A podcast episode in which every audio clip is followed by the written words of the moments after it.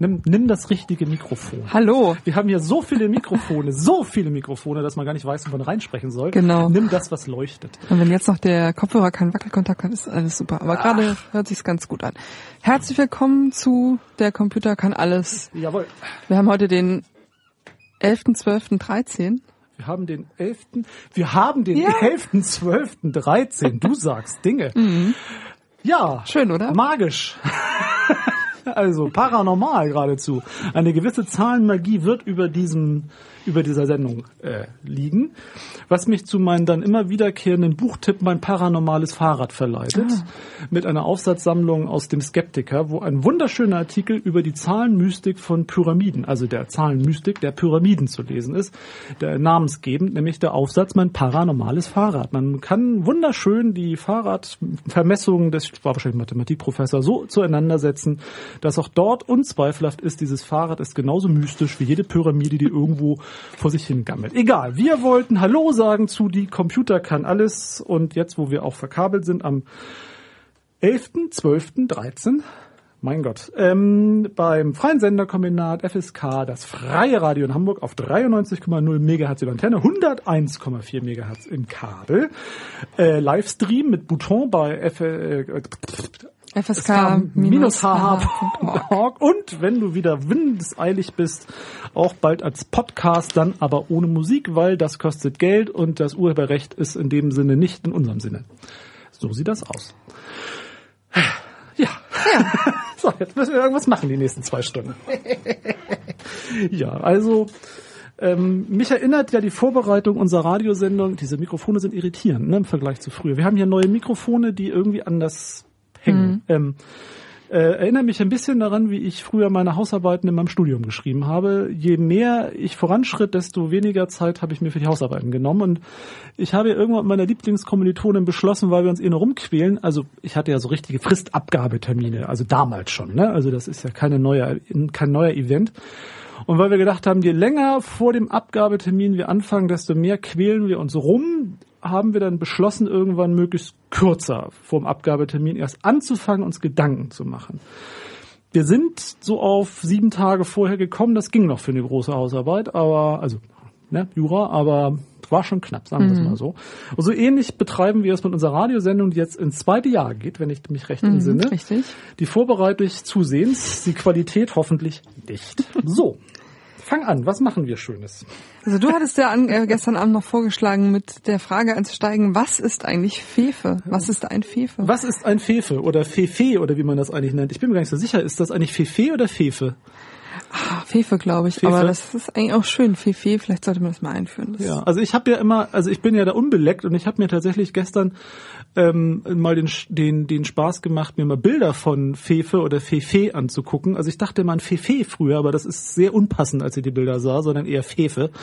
Ähm, und wir kamen über äh, nicht Parallelen, aber doch mehr oder minder synchronen äh, Twitter-Nutzung, also ka- kam ich irgendwie wir da drauf, auf die Frage, was ist Fefe? So.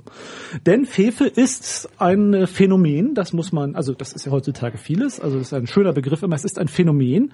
Und wie ich den unzweifelhaft äh, gültigen Tiefen des Internets entnehmen konnte, ist der Blog von Fefe einer der ganz großen Blogs, die äh, die Internetwelt, also zumindest die deutschsprachige, schätze ich mal, äh, bewegt.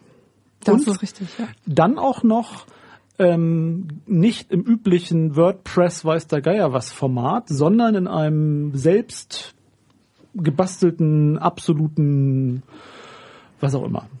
Ja, es ist schön und schlicht und einfach und alle können es Es gibt- benutzen. Also es gibt dem Ganzen, wenn man das so aufmacht, das Gefühl von von von Urwüchsigkeit, weil es sieht so aus, wie ich mich an, weiß ich nicht, Mausnet, Fidonet, DSOC Politgruppen erinnere und es wirkt vielleicht dadurch noch authentischer oder so. Man könnte auch von der anderen Seite sagen, es wirkt irgendwie ganz schön mistig, weil einfach nur so Text da steht. Also, es, also was auch immer, es reduziert das. Jedenfalls Viele Leute sind ja der Meinung, das ist alles, was eine gute Internetseite braucht. Die Homepage des der ähm, des Fachbereichs Informatik an der Uni Hamburg sah bis vor, bis vor einigen Jahren auch noch so aus. Ja, die sah auch scheiße aus, das stimmt. Aber die Uni Hamburg hat ja das Corporate Identity entdeckt und die dazugehörige Abteilung 2, die ja auch damit Geld verdienen muss, hat jetzt schwere Vorschriften gemacht, wie die Internetseiten der Uni auszusehen haben. Also so gesehen, die Zeiten sind vorbei. Das wird denen schon ausgetrieben, da werden in die Löffel langgezogen. Ich las auch dann weiter, dass der hinter dem Fefe oder Pfeffe oder Fefe, wie auch immer, stehende Blogger jemand ist, der eine große Kapazität im Sicherheits-IT-Bereich sei. Der hat auch einen Namen, den ich wieder vergessen habe, irgendwas von, ich habe es vergessen. Von Leitner. Von Felix. Leitner. Felix. Und von dem Felix wohl das Fefe oder was auch immer. Ja. So, und dieser Blog gehört zu den Top Ten oder zu den ganz groß gelesenen im deutschsprachigen Internet. Habe ich im, also stand, stand, ne? Also habe ich gelesen, muss dann auch stimmen. Das heißt also, der Watch-Blog von äh, Fefe ist äh, durchaus von Relevanz und wird gern zitiert. Der hat auch jedes Jahr einen Auftritt beim Chaos Computer Club. Mhm. Kommt das, ja, ja. indem er was eigentlich macht? Die Dönekins seines Lebens erzählt? Das ist, ähm, macht er zusammen mit Frank Rieger und das ist immer so eine so eine äh, abendliche oder nächtliche, so ein Unterhaltungs-Highlight-Vortrag irgendwie vor vollbesetzten Rängen. Ähm, es geht so ein bisschen um den Wahnsinn des letzten Jahres. Die der FNORD-Jahresrückblick heißt es. Der was? Der FNORD-Jahresrückblick. FNORD ist so ein Begriff aus der, ähm, na, wie heißt's? Na, aus diesem ganzen Wilson, Illuminaten, Dingsi, Bumsi Zeug, ich weiß es nicht ganz genau, aber also äh, da werden, äh, ein Fnord ist auf jeden Fall so ein so ein merkwürdiger Glitch in der Realität, der mhm. irgendwie irritiert, aber auch dazu gehört oder so. Und da werden halt sozusagen irgendwie so die naja, die absurdesten Skandale des letzten Jahres, die so in der Welt passiert sind, nochmal vorgestellt und ja. hat also, so seinen Unterhaltungswert, wenn man da drauf steht irgendwie und es ist auf jeden Fall so ein ähm, naja, so ein Traditionselement vom Chaos Communication Kongress. In Würde altern, das ist ja auch eine Aufgabe. Ähm, diesen Blog gibt's auch schon länger, also ich glaube, den gibt's sogar schon ziemlich sehr lange. Ich erinnere mich, dass ich den vor vielen, vielen Jahren auch schon mal immer mal äh, mir untergekommen ist. Und jedes Mal, wenn ich reinguckte, fand ich es nicht lustig also muss ich, das ist halt wirklich nur eine sehr geschmäcklerische persönliche Meinung. Ich fand es auch nicht sehr erhellend und ich fand es auch nicht besonders relevant und ich habe auch nicht verstanden, warum das so zu einer ähm, festen Größe würde. Gut, es ist immer schon da, so und wahrscheinlich die Person. Aber ich glaube, nachdem ich jetzt gestern diesen ähm, längeren Blogbeitrag gelesen habe über den Blogbeitrag, ähm, ist mir klar, ist mir noch mal mehr klar geworden, warum das so gut ankommt. Mhm. Denn ich fand ja, dass der, also der Artikel, um den es da ging auf diesem Blogbeitrag von Fefe oder Fefe oder was auch immer, ähm, der so dusselig war, dass ich gleich verstanden habe, warum den so viele toll fanden. ich wusste nicht, ich habe heute Morgen gesagt, dachte so, an was denke ich die ganze Zeit? Also es gab mir so und dann ist es mir heute Morgen beim Frühstück, bei meinem Frühstückstee, ist mir plötzlich die musikalische Begleitung zu dem Blog eingefallen. Mhm. Zwei mal drei macht vier, witte, witte, witt und drei macht neun. Ich mach mir die Welt, wie die, wie die Welt mir gefällt, so ungefähr, nicht wahr? da dachte ich, ja, genau, das ist, das ist eigentlich ein echter Pippi Langstrumpf-Blog indem ich irgendein Zeug schreibe und auf dem Zeug basierend dann sage, und darum finde ich das so und so und alle sagen, ja, das ist ja, mhm. also es ist letztendlich relativ banal. Also ich mache eine Behauptung, auf der Behauptung aufbauen, mache ich eine Ableitung und die Ableitung entspricht der Behauptung, also ist es schon irgendwie richtig. Jemand schreibt seine Meinung. Das ist ja auch erstmal in Ordnung, dass jemand, also jeder darf eine Meinung haben. Finde ich auch nicht schlimm. Ähm, vom Prinzip, wenn es auf die Meinung genauer ankommt, wird schwierig. Und es wird dann schwierig, wenn neben ich finde Dinge stehen, es sind Dinge. Und dann ist es ja nicht mehr eine Meinung, sondern die Behauptung von einer Faktenlage, wenn ich dieses böse Wort mal benutzen darf, oder von einer weiteren Interpretation der mir zur Verfügung stehenden Dinge. Eine Gewissheit wird jedenfalls der Welt mitgeteilt. Und ähm, wir könnten uns mal über die Gewissheit unterhalten, wenn du möchtest. Die Gewissheit, um die es hier ging, bezog sich auf mehrere Sachen. Also Ausgangspunkt ist ein äh, Blog von ähm, Fefe von, äh, von wann? Der ist relativ frisch, ne? Vom 7. Dezember. Vom 7. Dezember, mhm. genau. Samstag. Der sich beschäftigt mit Sigi Gabriel, meinem Lieblings-SPD-Vorsitzenden, und dem Auftritt von Sigmar Gabriel bei den Jusos, zumindest indirekt, und dazu gehörend ganz vielen anderen. Mhm. So. Man muss dazu sagen, dass ähm, die meisten Einträge bei FIFA mehr so Kurzmeldungen mit Meinungen garniert, aber hauptsächlich in Links sind. Ja. Ähm, so, guck mal, was die Amis sich da schon wieder geleistet haben, Link zu irgendwas. So. Das hier ist jetzt eher schon so ein Besinnungsaufsatz. Das ist für die Verhältnisse, also So. tatsächlich sind es eher so kurz, kurz Meinungen, die die Welt erreichen und die offensichtlich viele Leute lesenswert finden oder anregend. Ähm, und das ist schon ein Besinnungsaufsatz, der sich ja mit was eigentlich beschäftigt. Ich bin mir da nicht so sicher. Also der Ausgangspunkt dieses Blogbeitrages ist es, ähm, Sigmar Gabriels Auftritt bei den Jusos in Kombination mit Sigmar Gabriels Auftritt im Heute-Journal in Kombination mit mit ganz vielen anderen Dingen. Ich kann das gar nicht so genau zusammenfassen, was das eigentlich alles ist. Ja, ich glaube, das ist auch eher so ein assoziatives Ding. Also ähm, im Mittelteil geht's ja irgendwie um was ganz anderes. was ganz anderes und ich glaube, das mit den Users ist eher so ein Aufhänger dafür, ne? Also ich, ich finde, wir soll, also ich, also mein, mein Ausgangspunkt, warum ich mich mit diesem ganzen Kram beschäftigen möchte, möcht, wollte, ist, dass ich fasziniert war, also dass, also Fefe kennen tun, tun irgendwie möglich alle, aber dass das so viele Leute lesen und das hat mich dann doch nochmal nachdenklich gemacht und wir, und dieser Blogbeitrag äh, vom 7. Dezember ähm, beginnt, also nehmen wir den ersten Teil mit Sigmar Gabriel und ich muss sagen, ich war wirklich fasziniert, denn es ist das erste Mal, dass ich, glaube ich, also ich lese ja doch die ein oder andere Zeitung und verfolge auch die Politik der SPD und auch meines Parteivorsitzenden. Und ich habe schon viele Zuschreibungen für Sigmar Gabriel, also über Sigmar Gabriel gelesen, aber die Feststellung, er sei eher Langfriststratege als schlagfertig, hat, glaube ich, dieser Blogger echt exklusiv. Denn wenn irgendetwas in jedem Artikel über Sigmar Gabriel erscheint, außer in dem hier, denn dass das ein grober Klotz ist, der immer einen raushaut, aber Strategie und Taktik irgendwie nicht so seine Sache ist. Es gab im Hinter im Anschluss an diesen Auftritt im Heute-Journal, als ja Frau Slomka irgendwie fünfmal die Frage stellt, ob er, Herr Gabriel nicht auch findet, dass dieses Mitgliederbegehren der SPD verfassungswidrig ist. Und er irgendwann, weil er nicht sagen Schwachsinn, was reden Sie für ein dummes Zeug, gesagt hat, können wir diesen Unfug mal lassen oder Unsinn und was anderes fragen. Es gab dazu einen riesengroßen Artikel in der Süddeutschen auf Seite 3, der das Setting erklärt hat, dass also Sigmar Gabriel live im Heute-Journal war, nicht live on Tape, sondern live und gerade von dem Podium einer ähm, einer ähm, dieser Regionalkonferenz runterstieg. Er wurde gerade runtergezerrt, noch mitten aus dem Redebeitrag, wo er sich holzte mit den Genossinnen und Genossen zu dem Thema äh, vor die Kamera und war noch voll in dem Schlagfertigkeitsmodus. Und darum ist ihm eben nicht irgendein sinniger Beitrag eingefallen, sondern er hat einfach gesagt, was ihm einfällt, nämlich dass das Blödsinn ist. Ja, das ist halt nicht äh, die. Ich glaube, mit Schlagfertigkeit ist hier eher so eine Art von rhetorischer Eleganz gemeint, wenn man das so nennen kann. Ne? Also meistens ist es ja sozusagen so eine relativ einfache Kniffe, sich rhetorisch in so einer Kamera-Live-Situation irgendwie aus der Sache rauszuziehen und auszuweichen. Das ähm, hat er nicht gemacht, er hat immer nur gesagt so, nein, nein, nein, da kann, da, ne, so.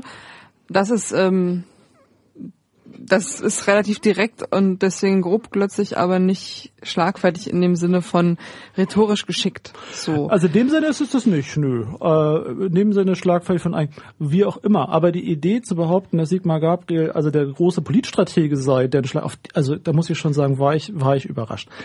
Egal. Man kann ja eine Meinung haben und man kann sie auch äußern. Jedenfalls dachte ich schon, okay, da hat jemand eine andere Auffassung und Ahnung von der SPD. Dann ging es weiter um die Frage, sich mit den Jusos auseinanderzusetzen und, und der Position dabei und leitet dann über ja zu was eigentlich? Zu einem Bashing von allem, was anders ist als man selber? Ja, in dem Fall halt speziell irgendwie so diese Weltverbesserer, Fundamentalisten, Feministinnen, whatever Leute, die Also irgendwie alle in so einen Topf geworfen werden und auf die einmal schön draufgehauen wird. Ähm, denn so sind ja auch die Jusos, ne, politisch überhaupt nicht ernst zu nehmen in ihrem Anti-Deutsch und Women's Rights Vokabular. Check mal deine Privilegien, Alter. So, und da kommen gleich auch mehrere Sachen zusammen. Also da hat jemand auch den aktuellen Juso-Bundeskongress nicht verstanden, was jetzt nicht so schlimm ist, man muss nicht den Juso-Bundeskongress verstehen. Aber es wurde ja hier nun gerade im norddeutschen Raum sehr viel dafür getan, dass der Sohn von dem ehemaligen äh, Bausenator Juso-Bundesvorsitzender wird. Er ist es nicht geworden, sondern stattdessen die Kandidatin der nicht rechten Jusos, also derjenigen, die noch eine andere Meinung haben außer Regieren.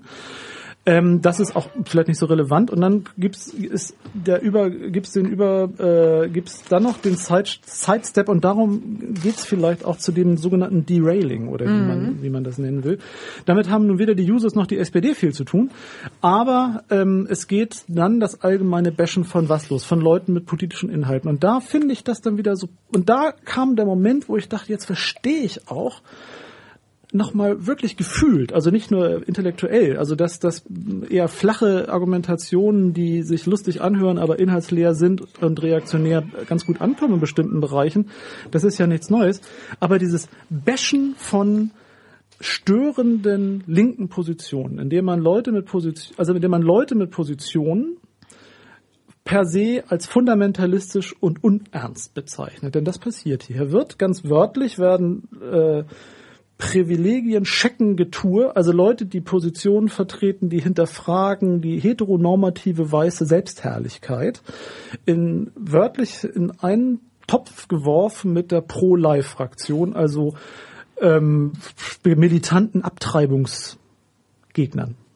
So, die gerne mal Kliniken anzünden.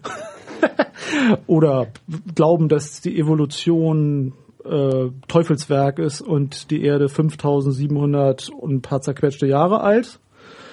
Äh, das heißt dann, wie heißt diese komische andere, was dazu kommt? Äh, ja, Kre diese, Kreationismus. Kreationismus, Design, ne, genau, und was auch immer. Genau. Ähm, und da wird's dann arg, finde ich. Also da wird, ist dann ein Moment, wo es auch nicht mehr nicht nur nicht lustig ist, sondern da wird's richtig fiese. Mhm. Also muss man schon so sagen. Ja, ja. Also da reißt einfach, da, also wenn ich jetzt hier nicht im Radio wäre, sondern in einem Privatgespräch, würde ich sagen, da reißt irgend so ein dahergelaufener dummer Sack aber ganz schön das Maul auf, Mhm. weil ihm das auf die Nerven geht, dass irgendwelche blöden Weibe ihm dauernd erklären, dass er ein dummer alter Sack ist. Ja. Und wahrscheinlich zu selten gevögelt wird. Und das muss irgendwo raus. Das wäre jetzt meine Privatmeinung. Aber da das ja ein Großblock ist, müssen wir uns damit ja noch intellektueller beschäftigen. So, und die, die Methode, ähm, wir wollen nicht wissen, was Jungs unter, unter 25 erzählen, auszuweiten, wir wollen überhaupt nicht wissen, was Jungs erzählen, wird auch ein bisschen arg, glaube ich. Also das, man, das geht auch nicht. Also, Derailing, das erklärst du mir mal, oder? Ja, also Derailing, ähm, das ist ja so ein schönes Schlagwort, ähm, worauf er hier direkt sich bezieht und auch verlinkt ist ja diese Derailing for Dummies Seite, die jetzt äh, auf Deutsch übersetzt auch vorliegt. Ja. Und das ist so eine Sammlung von einer ganzen Reihe von, na, es ist halt wie eine Anleitung geschriebene, wie diese For, Dun for Dummies Bücher, so Nähen for Dummies und was es da alles gibt, ähm, wie man quasi in Gesprächen mit ähm, Personen, die vielleicht eher in dem Fall eine Minderheit repräsentieren oder so ein ähm, so einen Standpunkt auch repräsentieren in der, äh, im jeweiligen Kontext, wie man sozusagen rhetorisch diese Diskussion vom vom Gleis wegführt, also entgleist ähm, und sagt, nee, Rassismus ist das hier nicht. Eigentlich geht's doch um was viel Größeres und also lauter so rhetorische Also die Tricks Seite, letztlich die- irgendwie, die genau. immer wieder vorkommen und ähm, Die, die wunderbar da so ein bisschen analysiert werden und die wunderbar funktionieren. Das ist dann äh, die Seite, die Railing für Anfänger auf einer WordPress-Seite, Mhm. die eigentlich ganz wunderbar alle rhetor, also nicht alle, aber eine große offene Sammlung rhetorischer Figuren ist in allen Debatten über Feminismus, über Rassismus, Genau. über Kritik an bestimmten Verhaltensweisen, über die Frage, ob bestimmte Strukturen, Verhaltensweisen auf Sitzungen, Vereins- und Partei- und Gruppenmuster nicht bestimmte Leute privilegieren und andere ausschließen, ob sich nicht bestimmte Herrschaftsverhältnisse und bestimmte Zuordnung von Macht und Ohnmacht fortsetzen und dass es eben nicht nur darauf ankommt, was ich fühle, was ich tue, sondern vielleicht auch auf das, was ich tue, was ich tue. Beispiel wäre halt, ich kenne eine Person aus deiner Gruppe, die das nicht so sieht. So sieht das Mein aus. bester Freund ist hm, hm, und der Genau. hat kein Problem, wenn ich hm, hm zu Genau, ihm sage. So ist das. Oder ähm, ich sage ja auch nicht, dass alle also immer irgendeine Gruppe einsetzen, das tun, aber manche tun das halt schon. So, das sind halt ähm, Das sind die, das ist die eine Punkte, Ebene. die da diskutiert werden. Oder Also, dass äh, die Zuordnung, dass jede Art von Aufregung, von Emotionalisierung, das ja bedeutet, dass man die Sachebene verlassen hat. Ich sehe das ja bekanntermaßen anders. Ich finde, es ist sehr adäquat, Leuten, die Scheiße reden, zu sagen, dass sie Scheiße reden und mehr intellektuelle Argumentation bekräftigt nur, dass das, was Mist ist, plötzlich Inhalt bekommt. Aber das sind alles Debatten von Feinheiten, denen müssen wir uns gar nicht wenden. Jedenfalls regt das den Bloggeristen äh, Fefe auf, denn unvermittelt von Sigmar Gabriel äh, und den Jusos landet er bei der Gleichsetzung von Feministen, Antirassisten, was auch immer, von Kämpfern für das Gute und Gerechte in der Welt mit äh, Pro-Life-Aktivisten, Weil ja alle ja was, was eint sie? Was eint, sie eint, dass es irgendwelche Angehörigen von Mittelschichtspositionen sind, die immer in der eigenen Suppe nur diskutieren, die man deswegen irgendwie gar nicht mehr verstehen und ernst nehmen kann und die sich selbst in eine Opferrolle rein imaginieren, aber nicht wirklich was tun, damit es besser wird in dieser Welt. Das Also ist sie eine gehen Ansage. nicht äh, in ferne Kontinente als Ärzte, um die Menschen dort zu heilen Das oder er fangen wirklich. an, Brot zu backen und es unter den Armen zu verteilen oder äh, bezahlen mehr Studiengebühren, damit sich die Armen das Studium auch leisten können. Das alles tun diese Leute nicht. Also diese Feministinnen, Privilegien, Checker, wie auch die Pro-Life-Fraktion, was ja, ne, so. Mhm. Ähm, und daran sieht man ja, dass es eigentlich nur hohles Gewäsch ist. Das ist eigentlich, also das ist, das ist pur reaktionär und es ist ziemlich dusselig und es ist klassisch die Argumentation, die wir in ganz vielen ekelhaften politischen, ideologischen Ecken dieser Welt ähm, finden. Was mich daran so schockiert ist, dass diese Person ja trotzdem in der Wahrnehmung für progressiv ja vielleicht ähm, zu viel gesagt, aber auf alle Fälle Durchaus. für für für ähm, querdenkend querdenkend, genau. querdenkend, für der Norm entgegentreten, für anders, für eben nicht. Und ich muss sagen, das ist so klassisch. Also das könnte jeder RCDS, jeder FDP, jeder, also könnte genau diesen Text fast schon schreiben in der Wahrnehmung. Ähm, und das finde ich dann schon sehr erschütternd, weil also das, das steht da. Das, also das ist an Dusseligkeit wirklich, hat das beste CDU-Nachwuchsqualitätszuordnung. Das ist wirklich ziemlich wenig. Und dass das jemand, dass jemand das so schreiben darf, der als Großblogger und als auch eine Person, als signif also als, als Gesicht, als Name für, für dieses ganze Gegen, also das angeblich aufstrebende, gegenaufklärerische der ganzen Internetkultur irgendwie steht, Das ist schon erschütternd. das ist erschütternd. Und dass das der, dass das der Repräsentant des launigen Panoramaabends beim Chaos Computer Club Kongress ist, ist auch erschütternd. Denn das ist tatsächlich der Herrenabend. Also, da wird der Herrenabend eingeläutet, der mal die Humorgrenze testet. Also der, dass man, und wer nicht mitlacht, der ist halt irgendwie humorlos. So. Ja, das Ja. ist ganz klar so. Das ist äh, bei einigen dieser Abendteile, Ja. Unterhaltungsteile so bei diesem Kongress und da gehört die auf jeden Fall dabei. Was ihn vielleicht noch unterscheidet von irgendwelchen RCDS-Lern, ist ja dann die Pointe, dass er dann den nächsten ähm, Gedankensprung wagt und sagt, hier Brot backen für die Armen und äh, als Ärzte den Menschen helfen. Das macht ihr nicht, machen die nicht. Wisst ihr, wer das macht? Die Kubaner.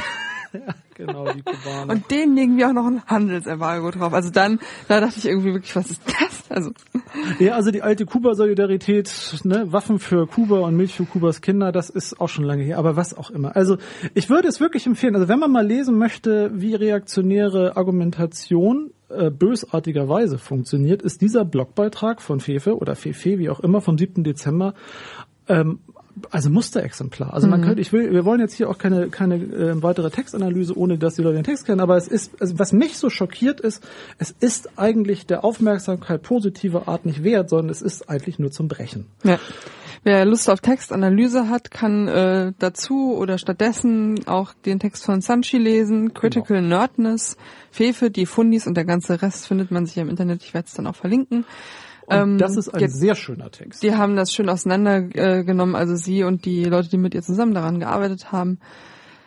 Das lohnt sich auf jeden Fall, ja. Aber ich finde auch, dass dieses äh, Ding, was Fefe da mal wieder rausgehauen hat, sehr schön zeigt, was dann doch in weiten Teilen von diesem Haufen, jetzt sagen wir mal, Besucher vom Chaos Communication Kongress oder auch grundsätzlich naja, ne, halt so diese IT-Interessierten oder professionell irgendwie so arbeitenden Leute, die halt sagen, ja, aber ich interessiere mich auch für Politik, ne, und ich bin auch schon echt so so kritisch, ne. Die machen genau das, die lesen den ganzen Tag irgendwie Fefes Blog und denken immer, ja, ja, genau, die Amis und hier die Feministinnen und haha, und habt ihr das schon gesehen? So. Ja, und jede Das Art von Position wird im Zweifelsfalle als äh, freiheitsfeindlich weggetan, weil es vielleicht ja auch die eigene Freiheit tatsächlich anfeindet. Mhm. Denn da muss man dann, und da können wir es auch lassen, natürlich solchen Jungs Recht geben. Ähm, das stimmt schon, dass man ein bisschen an ihre Freiheit Ja. will. Das ist wahr. Also das stimmt, wenn also bestimmte Regelungen, die die, die dafür da verbieten manchen Dingen, manchen Leuten Dinge zu tun, um andere zu schützen. Das beschneidet meine Freiheit. Also dass ich meinen Nachbarn, wenn er mich nervt, nicht abstechen darf, dass das verboten ist, beschneidet meine Freiheit. Unzweifelhaft. Und dass ich nicht jeder Frau, die mir doof kommt, eine in die Backen hauen darf, weil sie als Frau mir doof kommt, ist vielleicht auch ein schmerzhafter Einschritt meiner Freiheit. Und darum macht man es zivilisiert, indem man solche bösen Sachen schreibt, was es nicht besser macht. Denn das Gleichsetzen von ähm, also mit Pro-Life gleichgesetzt zu werden, das finde ich schon jenseits jeder Humorgrenze, sondern ist eigentlich ein Aufruf für praktische Argumentation, ehrlich. Also Pro-Life fand ich hart. Also, dass man sagt, du stinkst und ich kann dich nicht leiden, ist das eine. Aber mit wahnsinnigen Faschisten gleichgesetzt zu werden, die Abtreibungswilligen abfackeln und ähm, also es gibt Grenzen. Es gibt, finde ich, Grenzen, wo jemand sich dann zumindest außerhalb meiner sozialen Realität stellt, wo ich dann denke, es ist gut, dass ich mit solchen Menschen meistens nicht so viel zu tun habe. Dabei können wir es belassen, finde ich, ähm, als allgemeines Geschimpfe über einen der Großblogger ähm, der Woche sozusagen. Letztes Mal hatten wir, glaube ich, den Menschen mit seinen interaktiven Büchern. Jetzt haben wir ihn hier. Ja? Ja. Wollen wir gleich zum Chaos Computer Kongress überleiten? Ja, ne? Ja, weil also das, für mich hat sich das ja auch irgendwie eingereiht in Eben. diese unlustigen Debatten, alle So Jahre wieder. Vorm Chaos äh, Communication Kongress, der ja dann zwischen Weihnachten und Neujahr wieder in Hamburg ist. Denn da ist jetzt die erste Version des äh, Fahrplans, also des Programms, released worden und siehe da, wer darf einen Vortrag halten, live zugeschaltet aus der ecuadorianischen Botschaft in London, die immer noch nicht gestürmt wurde, obwohl sie eigentlich schon gestürmt worden sein sollte. der Herr Assange. Warum? Also ganz ernsthaft. Wir haben diesen beknackten, was ist er, Australier oder was auch immer, der ein veritable, schlichte Sexualstrafverfahren an der Backe hat in Schweden, weil er nicht einvernehmlichen Sexualverkehr mit einer Schwedin vermutlich, zumindest einer Frau in Schweden oder zweien sogar, ich bin nicht ganz so höher gehabt haben soll. Das ist der Vorwurf. So und dieser Vorwurf ist, ähm, sagen wir mal, relativ schlicht. Also es ist auch anders als frühere klassische Ausgrenzungsrituale über Sexualstrafrecht, indem man jemandem gesagt hat, der ist homosexuell und schon musste er als Juso-Bundesvorsitzender zurücktreten, ohne dass es weitere Debatten gab. Hier geht es um den Übergriff auf zwei Frauen, die deshalb auch Strafantrag, Strafanzeige, wie immer es in Schweden heißt, gestellt haben. Es wird jedenfalls verhandelt. Und die Schweden möchten gerne, dass der Beschuldigte vernommen wird dazu. Das ist ganz banal. Also das ist für die Frauen nicht banal, aber ich würde sagen, vom strafrechtlichen, vom Recht, da ist nichts hysterisches, seltsames, besonders undurchschaubares bei, sondern hier gibt es schlicht und ergreifend ein Verfahren wegen ich weiß nicht, ob es im schwedischen Gesetz als Vergewaltigung gilt oder als sexuelle Nötigung, das ist mir auch völlig wurscht. Es ist ein Strafverfahren sexualstrafrechtlicher Art. Punkt. Punkt. Die, ähm, also das, das wird natürlich alles ganz, ganz groß und undurchschaubar, wenn ähm, das halbe Internet zwei Jahre lang darüber redet und Ja. jeder sich dann nochmal genau Gedanken macht, in welchem Zustand wer jetzt wo was vielleicht in Ja. was umwickelt oder auch nicht reingesteckt hat. So, aber tatsächlich hast du recht, es ist erstmal ein ganz Banal. banales Strafverfahren, was da angeht. Und es geht um ähm, eine Anhörung, die immer noch nicht stattgefunden hat. Und es geht darum, dass er halt sich dem entzieht. Klar, mit dem, mit der Ansage, so, ich will nicht irgendwie von den Schweden an die Amerikaner ausgeliefert werden. Kann man vielleicht auch machen, ne? Ich dachte mir, er hätte ja auch mal sagen, also statt dann zu sagen, irgendwie Schweden ist der Hort des Femifaschismus oder wie er das ausgehört, könnte man auch sagen, ähm, Ihr habt ja wahrscheinlich recht, ich sollte mich da mal stellen, aber ich möchte nicht ausgewählt werden. Aber wie dem auch sei. Jedenfalls, ähm, Man muss jedenfalls ein Assange nicht als Flaggschiff auf einem genau. Flaggschiffkongress Und es gibt ja auch noch lassen. andere Gründe, warum man das nicht muss. Ja, der hat da in, in Australien irgendwie so eine merkwürdige Partei, die äh, auch irgendwie, keine Ahnung, rechtspopulistisch offen bis was weiß ich wohin irgendwie ist. Dann ähm, dieses ganze WikiLeaks-Projekt, das ist ja nicht nur gegen die Wand gelaufen, weil der jetzt da handlungsfähig in der Botschaft, unfähig in der Botschaft sitzt, sondern auch sonst ist es einfach schiefgegangen. Ja. Wahrscheinlich sollte man nicht so viel Drogen nehmen, was weiß ich, aber man muss nur mal gucken, was die so twittern, ja. Also ich habe neulich zufälligerweise gesehen, da hat diese ähm, isländische Parlamentsabgeordnete Brigitta Jönsdottir heißt sie irgendwas geschrieben, so von wegen, naja, der Film, der jetzt da über Assange Ach, und Domscheit-Berg ja. äh, läuft, läuft, der wäre ja jetzt nicht so schlecht. Und dann kam gleich von dem WikiLeaks-Account, dich hat Hollywood gekauft, du musstest eine Klausel unterschreiben, wonach du den Film nicht kritisieren darfst. Irgendwie Verräterin, hast dich kaufen lassen von der Hollywood-Industrie und so. Und sie dann so, ah, Julian, ist dir langweilig in deiner Botschaft?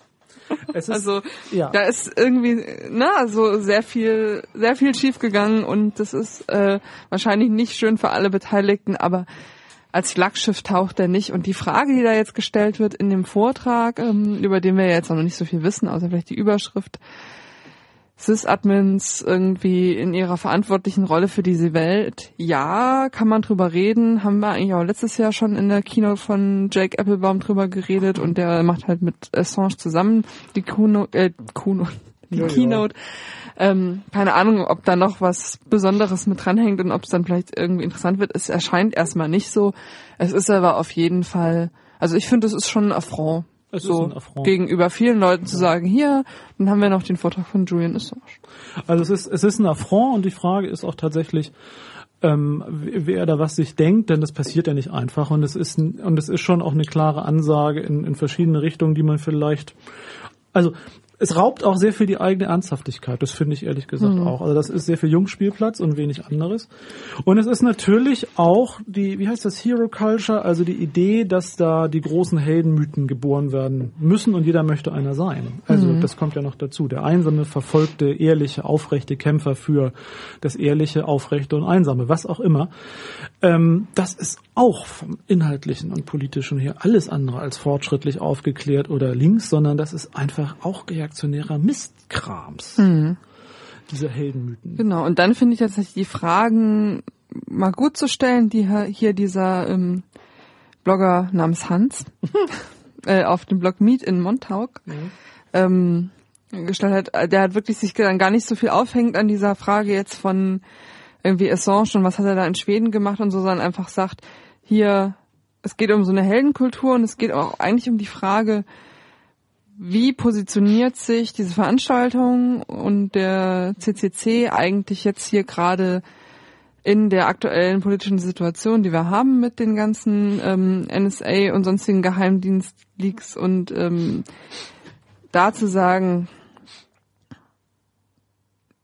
vielleicht ist äh, bei allem revolutionären Gestus so ein Assange-Ding und diese überhaupt diese Herangehensweise, die sie da fahren, eher so dieses reaktionäre Teil von so einem System sein, wo man dann auch mit der FAZ irgendwie Also zusammenarbeitet und so und ähm, Also das finde ich wenig, Punkt. also Ja. halt eben nicht so, und das ist ja auch eigentlich was, worüber wir hier immer reden, Ja. es ist halt nicht irgendwie so eine wirklich sich irgendwie links, emanzipatorisch, whatever, positionierende Bewegung, die halt sagt, das und das und das sind No-Gos irgendwie bei uns und Nein, das ist der Glaube daran, dass man tatsächlich, ähm, also die, die Macht der Experten, die Macht des Expertenwissens, die Macht der kleinen Zirkel, und das ist nicht prinzipiell schlimm, im Gegenteil, man will die nur, man will nur dabei sein und richtig sein. Dieser, dieser Blogbeitrag auf Meet in Montauk, was, oder wie immer man das aussprechen sollte, ist auch an der Stelle finde ich wirklich schön, indem er die drei Säulen erklärt, wie man hier, wie man, also so eine Analyse des, der Idee des gesellschaftlichen Einflusses,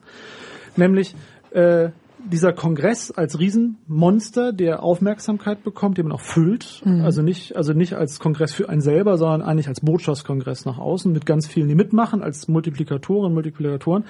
Aber die anderen beiden Säulen eben die FAZ, also das Zusammenwirken der, der üblichen Kerle, die da miteinander sich groß fühlen und Meinungsforen haben, in denen sie Meinung produzieren, auch Bilder produzieren und das auch nicht, also auch das richtig finden, das zu tun, will halt dabei sein und die FAZ wäre eine der Leib- und Magenblätter auch der gesamten Piratenbewegung und hat da weiß der Geier was an, an, an Raum zur Verfügung gestellt. Und diese Fixierung auf die Judikative, also nicht auf Parlamentarismus, sondern eben auf die anderen alten Herren, die die mal recht sprechen können. Also dass sich alles das trifft, also auch das Bild, das stimmt auch, der, die, die, die, die Idee, dass man ja den Korrektiv hat von Normen, von Regeln ausgehen, man eben keine Mitbestimmung will, keine Diskussion will, keine große demokratische Öffnung, keine systemische Idee, wie möglichst viele Leute einbezogen werden in Entscheidungsprozesse, die vielleicht auch dann nicht gefallen, was rauskommt, sondern dass wieder die kleinen Zirkel der wirklich Wissenden mhm. den Einfluss kriegen, um Dinge zu entscheiden. Und das findet sich überall wieder also die Einzelpersonen, die unglaublich wichtig sind, weil sie halt unglaublich wichtig sind, das Negieren jeder Struktur, die dahinter steht, die vielleicht auch Leute mal wegmacht, mhm. abwählt, austauscht. So. Und der Kongress in all seiner Größe und Geöffnetheit mhm. ist da genau paradigmatisch dafür, weil es eben nicht darum geht, dass da na, ich sag mal so Basisleute aller Art oder doch das, also es ist ja auch ein widersprüchliches Ding, ne? Die ja. haben jetzt nicht alle die gleiche Agenda, aber so ich habe irgendwie stark den Eindruck, dass es schon auch so das Ziel ist, dass da irgendwelche Journalisten und sonstigen Medienleute und also Multiplikatoren irgendwie eine gute Zeit werden. haben okay. und beeindruckt sind natürlich auch ganz sehr stark von dem, was da passiert, also inhaltlich von dem Niveau ähm, der Vorträge, aber auch von der Lustigkeit von so einem Bällebad oder so. Und dass dann ähm, die quasi werden, die rausgehen und sagen, wow, hier sitzen die Experten, genau. das sind die wichtigen gesellschaftlichen Sachen, darüber müssen wir berichten. Ähm, auf andere dagegen, auf die kann man verzichten. So schrieb irgendwie einer, das jetzt ne, kein größerer Orga-Mensch wahrscheinlich, sondern irgendwie so ein Besucher, aber der meinte, diese irgendwas mit Medienmädchen, die nicht wirklich programmieren können und nur so ein bisschen bloggen, die können zu Hause bleiben, wenn sie sich dann irgendwie darüber beschweren, dass da mal ein dummer Spruch kommt. Ja. So. Und das und auch das Interesse, so einen Kongress dafür zu nutzen, dass sich wirklich Meinungen bilden, also dass über die Leute, die teilnehmen, dass über das, was da passiert, etwas gebildet wird das ist auch eine spannende Frage, ob dem so ist, oder ob es darum geht, vor allen Dingen zu bespaßen. Also auf großen Foren, dass wichtige Leute wichtige Dinge mitteilen, die werden dann mitgenommen. Mhm. Also das ist ja doch schon sehr Frontalunterricht, was da passiert. Ja. Es ist halt, naja, es ist halt irgendwie äh, sehr widersprüchlich in sich und beides. Also die, diese Vorträge sind ja eigentlich so der sichtbarste, aber nur ein kleiner Teil von mhm. diesem Kongress, aber die sind extrem frontal. Die sind ja wirklich, äh, also bis hin zu in dem großen Saal, eine Person steht vorne und 3500 Leute hören zu, zu ja. plus die ganzen Leute noch am Stream zu Hause. Ähm, entsprechend wird da ja auch viel Zinnober drum gemacht, wer da jetzt ausgewählt wird und mit welcher Qualität da man irgendwie und Erfahrung man da ausgestattet sein muss, um dort sprechen zu dürfen. Aber gleichzeitig gibt's ja auch sowas wie die ganzen Workshops und die Hands-on-Sachen und man sitzt zusammen rum an irgendwelchen Tischgruppen so. und es ist ganz niedrigschwellig und es gibt dieses Jahr auch ähm, so ein neues Projekt, die Chaos-Patinnen, wo man vorher eine Mail schreiben kann und sagen kann, ich komme zum ersten Mal und ich habe ein bisschen Angst, mhm. mich da zu verlaufen. Und die äh, nehmen einen dann an die Hand und äh, führen einen rum und machen irgendwie einen Plan, was man sich angucken kann und so.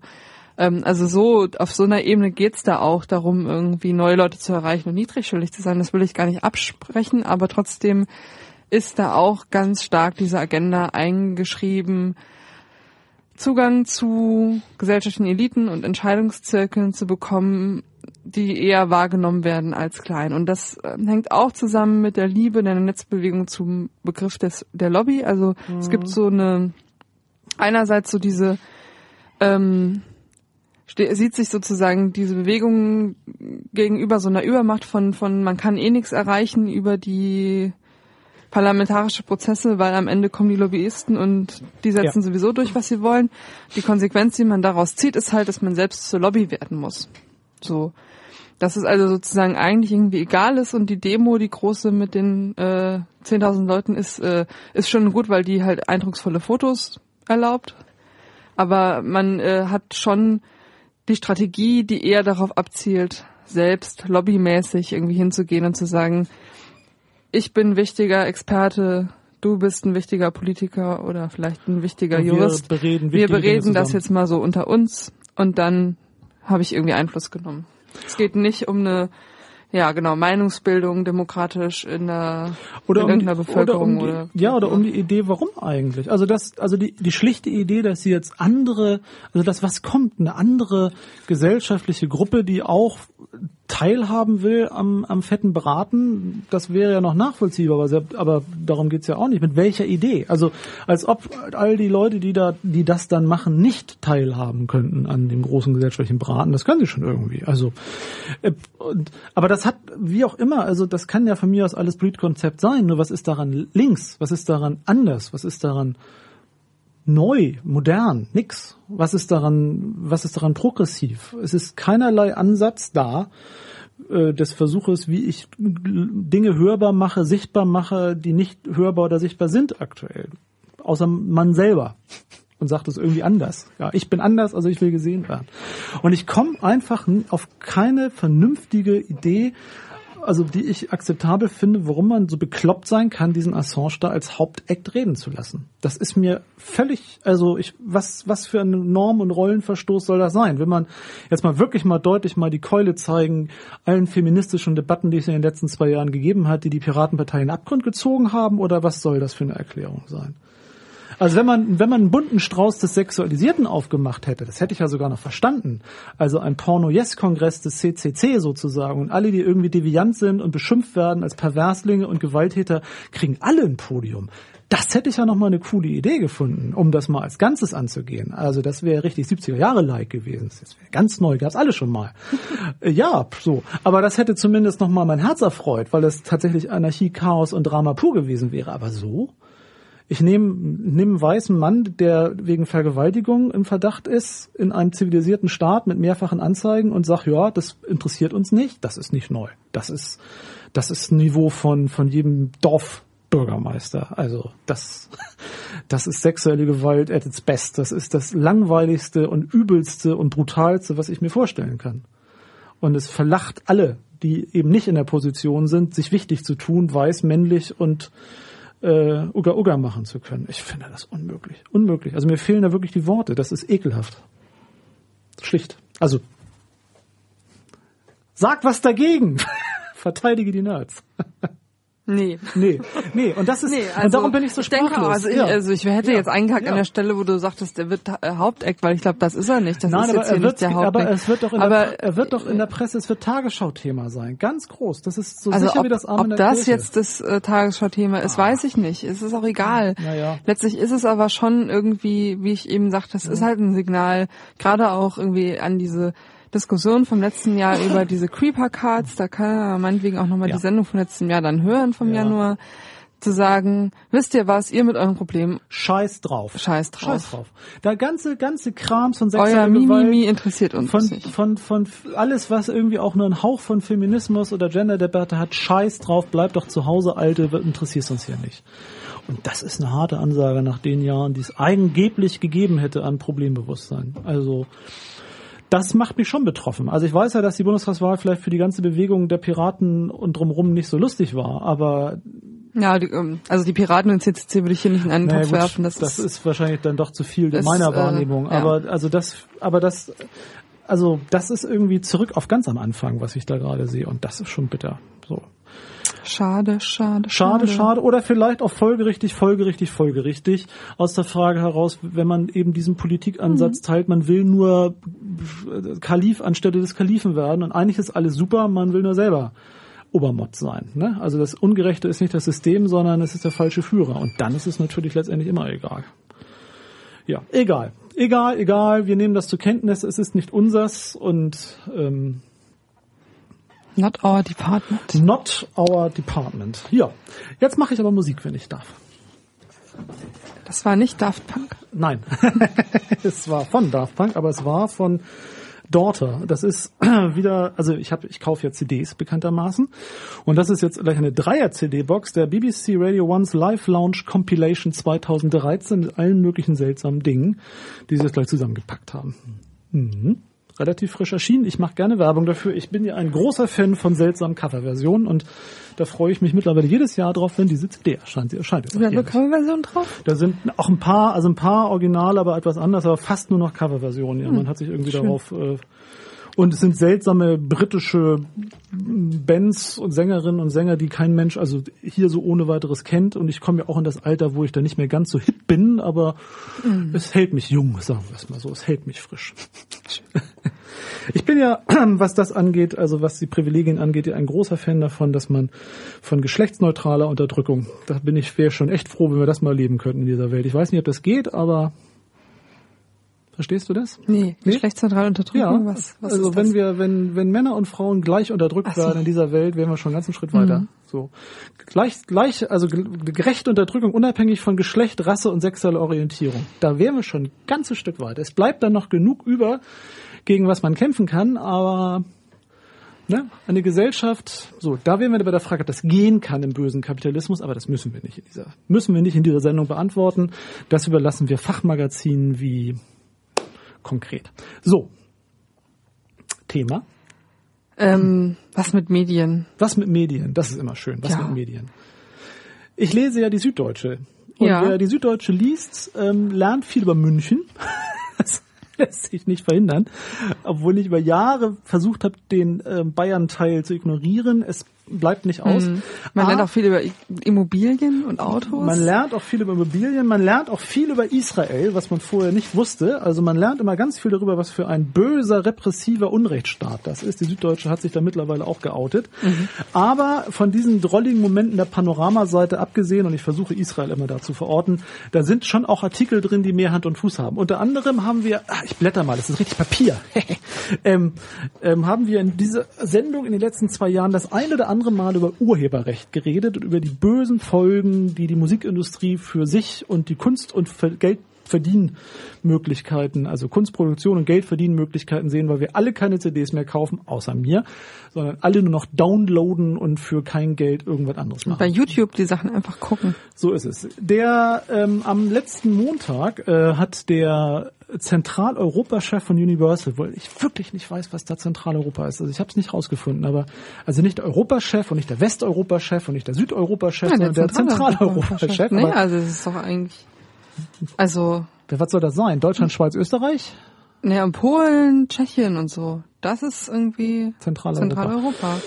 Wird so sein. Das also. hat sich ja verschoben, weißt du, da war 1990 war da so ein Umbruch global und seitdem gehört da mehr dazu und dann kann man jetzt irgendwie die Grenze woanders ziehen als vorher. Hm. Hm. Neue Welten. Ich bin noch im Gemeinschaftskundeunterricht groß geworden, da gab's die Zone, von daher ist mein Blick da ein anderer. Und die, ähm, und die, na, aber da, egal. Jedenfalls, bevor wir jetzt zu der Frage kommen, wie ein richtiger Globus aussehen müsste und der ungerechten Darstellung der Welt, bleiben wir mal bei Universal. Der ähm, Herr Frank Brinkmann, Zentraleuropa-Chef von Universal, erklärt in dem Interview, dass die Krise eigentlich vorbei ist. Und das finde ich gut zu hören, weil wir ja bis vor kurzem noch gehört haben, dass ohne weiß der Geier was für Regelungen, dass wir alle bestraft werden, wenn wir nur Musik pfeifen, die wir nicht erworben haben. Die Welt untergeht, die Plattenfirmen tot sind und die Kunst sich in Luft auflöst, erklärt der Universal-Chef ganz tapfer, wie ich das gehört für einen guten Kapitalisten. Man muss sich nur dem Markt anpassen, dann macht man auch Gewinne. Das ist keine wirklich neue Erkenntnis. Ach, ja. Ach was. Ja, man muss Schön. sich halt damit abfinden, dass der Kunde tut, was er oder sie will. Mhm. Ja, das ist das Leidige am Kapitalismus und die Planwirtschaft, die ja hier von vielen äh, Musikunternehmen äh, gefordert wurde, also Dirigismus, funktioniert bekanntermaßen nur so bedingt gut. Das haben wir nun wirklich getestet. Nein, er ist der Auffassung, dass alternative Geschäftsmodelle vielleicht noch nicht so ganz der Durchbruch sind, aber man sei auf dem Weg zum guten Geld verdienen und man hat jetzt ein differenzierteres äh, äh Distributionsmodell entwickelt, in, auch mit länderspezifischen Eigenheiten, wo CDs gekauft werden, wo Streaming Streamingdienst oder digitales Runterladen mehr Geld verspricht. Man muss einfach nur sich der Kundschaft anpassen, denn Musik ist so gefragt wie nie zuvor sagte er. Das ist ja zugegebenermaßen keine große Auseinandersetzung mit der Frage, wer sich verkauft, ob kleinere Labels, größere Labels, was auch immer. Aber es ist wirklich das erste Mal seit langem, oder also mir ist es zumindest das erste Mal aufgefallen, wir haben ja mehrfach dazu berichtet, dass von Seiten so einer Plattenfirma-Manager gestalten, mhm. mal die Ansage kommt, man muss sich halt damit abfinden, dass die Welt sich ändert und dann muss man halt die Produkte so verkaufen, wie sie verkäuflich sind. Kann man nur sagen, herzlichen Glückwunsch, da geht es Ihnen so wie hm, allen anderen auch, die irgendwas verkaufen wollen. Und das Gejammer nach irgendwelchen besseren ähm, besseren, schärferen, härteren, klareren Urheberrechtsdurchsetzungsmechanismen ist da nicht drinne. Das ist ein Interview, was eigentlich frei ist von all diesem Gesülze, Gejammer und Gemache. Das ist echt interessant, ne? Und Ja. das ist eine ganze Seite, wenn ich das fast, richtig sehe. ja, also Ah, eine so Zweidrittelseite Ja, ja. und unten ist noch irgendwie ein böser Schönes Kommentar, großes Foto. ja, großes Foto, also eine richtig äh, übliche süddeutsche Gestaltung, Mhm. also eine richtig Zweidrittelseite mit Inhalt, darunter ist noch so ein Jammerkommentar, warum die große Koalition uns Unrecht tut, aber also das ist richtig zweite Seite, Wirtschaftsteil war richtig Aufmacher, richtig großes Thema, also die Süddeutsche hat sozusagen hier dem richtig Sprachrohr gegeben und er erklärt halt für Zentraleuropa Universal, also für einen der großen drei äh, Produzenten, äh, Verkäufer von Musiksachen, das ist alles super. Und erklärt auch ein bisschen den Markt, also die Differenziertheit, also dass sich Klassik äh, natürlich noch anders gut verkauft als, dass es Länder wie Deutschland gibt, in der CD-Verkauf eben noch einen großen Marktanteil macht. Andere Länder wie Schweden, da sind wir wieder, die kaufen nur noch digital. Vielleicht hat ja auch feministischer Faschismus und die Abwehr gegen CD-Käufe irgendwas miteinander zu tun. Das müsste man mal Leute fragen, die sich mit Schweden voll gut auskennen. Aber ähm, wie auch immer, jedenfalls, Vielleicht haben die auch bessere, besseren Breitbandausbau. ich vermute, sie haben besseren Breitbandausbau. Zumindest würde ich das schon aus Mhm. meiner Kurzkontakte zu Dänemark und Kopenhagen sagen, dass es billiger, einfacher und verbreitet ist, dass es funktioniert und nicht, also was Vielleicht auch auch immer. nicht so, nicht so skeptisch, was manche technischen Entwicklungen angeht. Könnte Wer auch weiß, sein, man weiß. es nicht, man weiß es nicht. Jedenfalls, dass es eben auch eine Stärkung in Regionalmärkten gibt, letztendlich, also die Artikel haben wir schon gelesen, über Musikproduktion, dass eben man zurückkommt in Zeiten, die früher auch schon mal waren, dass man mehr machen muss, um Geld zu verdienen. Meine, früher hat man die äh, Hits aus England und aus äh, Amerika hier von echten deutschen Jungs nochmal nachsingen lassen, auf Deutsch Oh, übersetzt. ja, das gab's. Also das waren auch regionale Mä- Märkte Regionalmärkte. und Ich habe eine ganz fantastische Aufnahme, wie ähm, die äh, wie Diana Ross and the Supremes auf Deutsch singen. Das bringe ich fürs nächste Mal. Oh ja, das, das ist ist toll. schön. Das ist schön. Phonetikübung, großartig. Also das ist ganz fantastisch. Äh, das gibt's auch. Die Beatles haben und die ABBA hat auch. ABBA hat auch einen Hit auf Deutsch eingesungen. Also weil das da 70er, 80er gab's das auch noch. Beatles haben auch auf Deutsch Hm. gesungen, notgedrungen. Also die Regionalisierung ist so anders nicht und dass eben Geldverdienmodelle her müssen und eine neue Technik macht natürlich den Verkäufern von Tonträgern Probleme. Es ist wirklich einfach spannend. Also meine Hauptbotschaft war tatsächlich, dass ein Manager der Plattenindustrie oder CD, Musikindustrie, wie man das Neudeutsch dann wohl nennen müsste, erklärt, dass das eben so ist, wie es ist und man kann trotzdem Geld verdienen. Jetzt können wir also alle beruhigt sein. Damit ist einer der Grundpfeiler vieler ähm, Copyright- und Urheberrechtsdebatten zumindest angesägt, sagen wir es mal so. ja, aber damit schauen wir mal trotzdem, was parallel passiert. Ne? Ja, also in diesem äh, transatlantischen Handelsabkommen, was ja jetzt gerade so andiskutiert wird, da steht ja auch einiges zum Urheberrecht drin und ähm, also der Drops ist ja noch nicht gelutscht. Nein, der Drops ist garantiert nicht gelutscht, aber hey. Aber ich finde es gut, neue Geschäftsmodelle, mal Sachen kaufen können. Das ist ja auch immer anstrengend mit diesem VPN und Pirate Bay und Pipapo. schon? Also als ich House of Cards geguckt habe, da habe ich das ja noch so gemacht. Ja. Aber mittlerweile kann man ja auch mit ein bisschen kompliziert und so auch hier Netflix sich angucken. Ja, tatsächlich funktioniert's. Du musst mir das bei Zeiten mal erklären. Äh, wahrscheinlich gibt's auch was anderes im Internet, ne? Man muss noch ein bisschen suchen. Ja, ja, das schafft selbst ein Mensch in meinem Alter schafft das noch. Ähm, und lustigerweise in derselben Ausgabe der Süddeutschen war Sag mal, hast du irgendwie einen Regen im Hintergrund angeschaltet? eigentlich nicht. Also auf jeden Fall ist da so ein komisches Rauschen auf meinem. Jetzt ist es weg. Ich habe einen Knopf gedrückt, aber das Es äh, hat sich angehört wie Regen. Das war sehr seltsam. schön eigentlich, aber seltsam. Soll ich den Knopf wieder drücken? Nee, nee, äh, lieber nicht. Ähm, es ist so, dass die Technik hier nicht mehr ganz so neu ist und die ähm, selbstverwaltete, ähm, gegen wenig oder gar kein Geld arbeitende Technik AG mit unter gar keinem Geld arbeitende Technik AG bemüht sich nach Kräften, dass wir weiter senden können, aber herrje, es liegt nicht in unserer Hand. Solange es noch geht, tun wir es. In der Ausgabe der Süddeutschen war dann äh, am vom vergangenen Montag, vom 9. Dezember, auch noch ein Artikel über, und den fand ich ganz wunderbar von der Medienseite, wo nämlich der große Wurf getan worden ist über veränderte Sehgewohnheiten zu veränderter Nachrichtendarstellung zu Neurobiologie. Also sozusagen alles, was aktuell so State of the Art ist, in einen Artikel gepackt mit der Botschaft, ja, das ist eigentlich eine spannende Frage. Es ist kurz davor, dass wir uns selber überfordern. Also das ist ja auch sehr beliebt. Der Mensch durch technischen Fortschritt ist kurz davor, dass er sich entmenschlicht und dass es vorbei ist. Also noch einen Schritt weiter, also die Debatte, wie viel Kilometer kann ein Mensch fahren in der Stunde und dann kippt er um. Das hatten wir bei, bei Dampflokomotiven. Alles über 40 mhm. Kilometer macht dich krank oder impotent oder unfruchtbar. Und hier ist ein Artikel, der sich damit auseinandersetzt, ob wir überhaupt noch die Daten verarbeiten können, die wir uns anschauen. Also ein ernster Hintergrund, das fand ich erstmal ganz spannend, ist die äh, schlichte Darstellung dessen, die äh, Dauer einer Szene in der Tagesschau, einer Nach eines Nachrichtenbeitrags, bevor ein Schnitt kommt. Also wie viel wie, wie lang ist der, ist der Take, bis eine andere Einstellung kommen muss, bis irgendwas passieren muss mit dem Bild. Und über, über das kann man, also wenn man irgendwelche älteren Serien sich anschaut, die vor 20, 25 Jahren noch hip waren, fällt es einem schon auf, dass die Sehgewohnheiten sich aktuell doch sehr verändert haben. Ähm, die Süddeutsche hat aufgeführt, auch nach der Untersuchung, dass 1975 ähm, die durchschnittliche Schnittfrequenz alle 10,2 Sekunden bei einem Tagesschaubeitrag lag, während man mittlerweile auf 4,7 Sekunden gekommen sei. Also deutlich hektischere Bildfolge. Hier wird verantwortlich gemacht dafür, das Internet. YouTube wird verantwortlich gemacht dafür. Also, dass wir alle durch das Internet, also der typische Tagesschau-Seher mhm. natürlich, der erstmal ganz viel äh, Stop-Motion-Filme auf YouTube sich anschaut, um dann seine Sehgewohnheiten in der Tagesschau, also egal, jedenfalls, ja. Das Internet. hätte man jetzt diesen Artikel 15 Jahre oder 20 Jahre früher gelesen, hätte ja gestanden, das Privatfernsehen ist schuld, weil da alles so hektisch Ich vermute, den gab es. Ich vermute, den gab es auch. Denn also, genau, es wurde auf die 90er verwiesen, da waren es dann 6,6 statt 10,2. Mhm. Da war es dann wahrscheinlich, kennst du Schatzsuche auf RTL? Nee, ne, da mhm. wahrscheinlich, war das, ich glaube, also einer der, also RTL war ja am Anfang im Fernsehen Radio mit Bildern.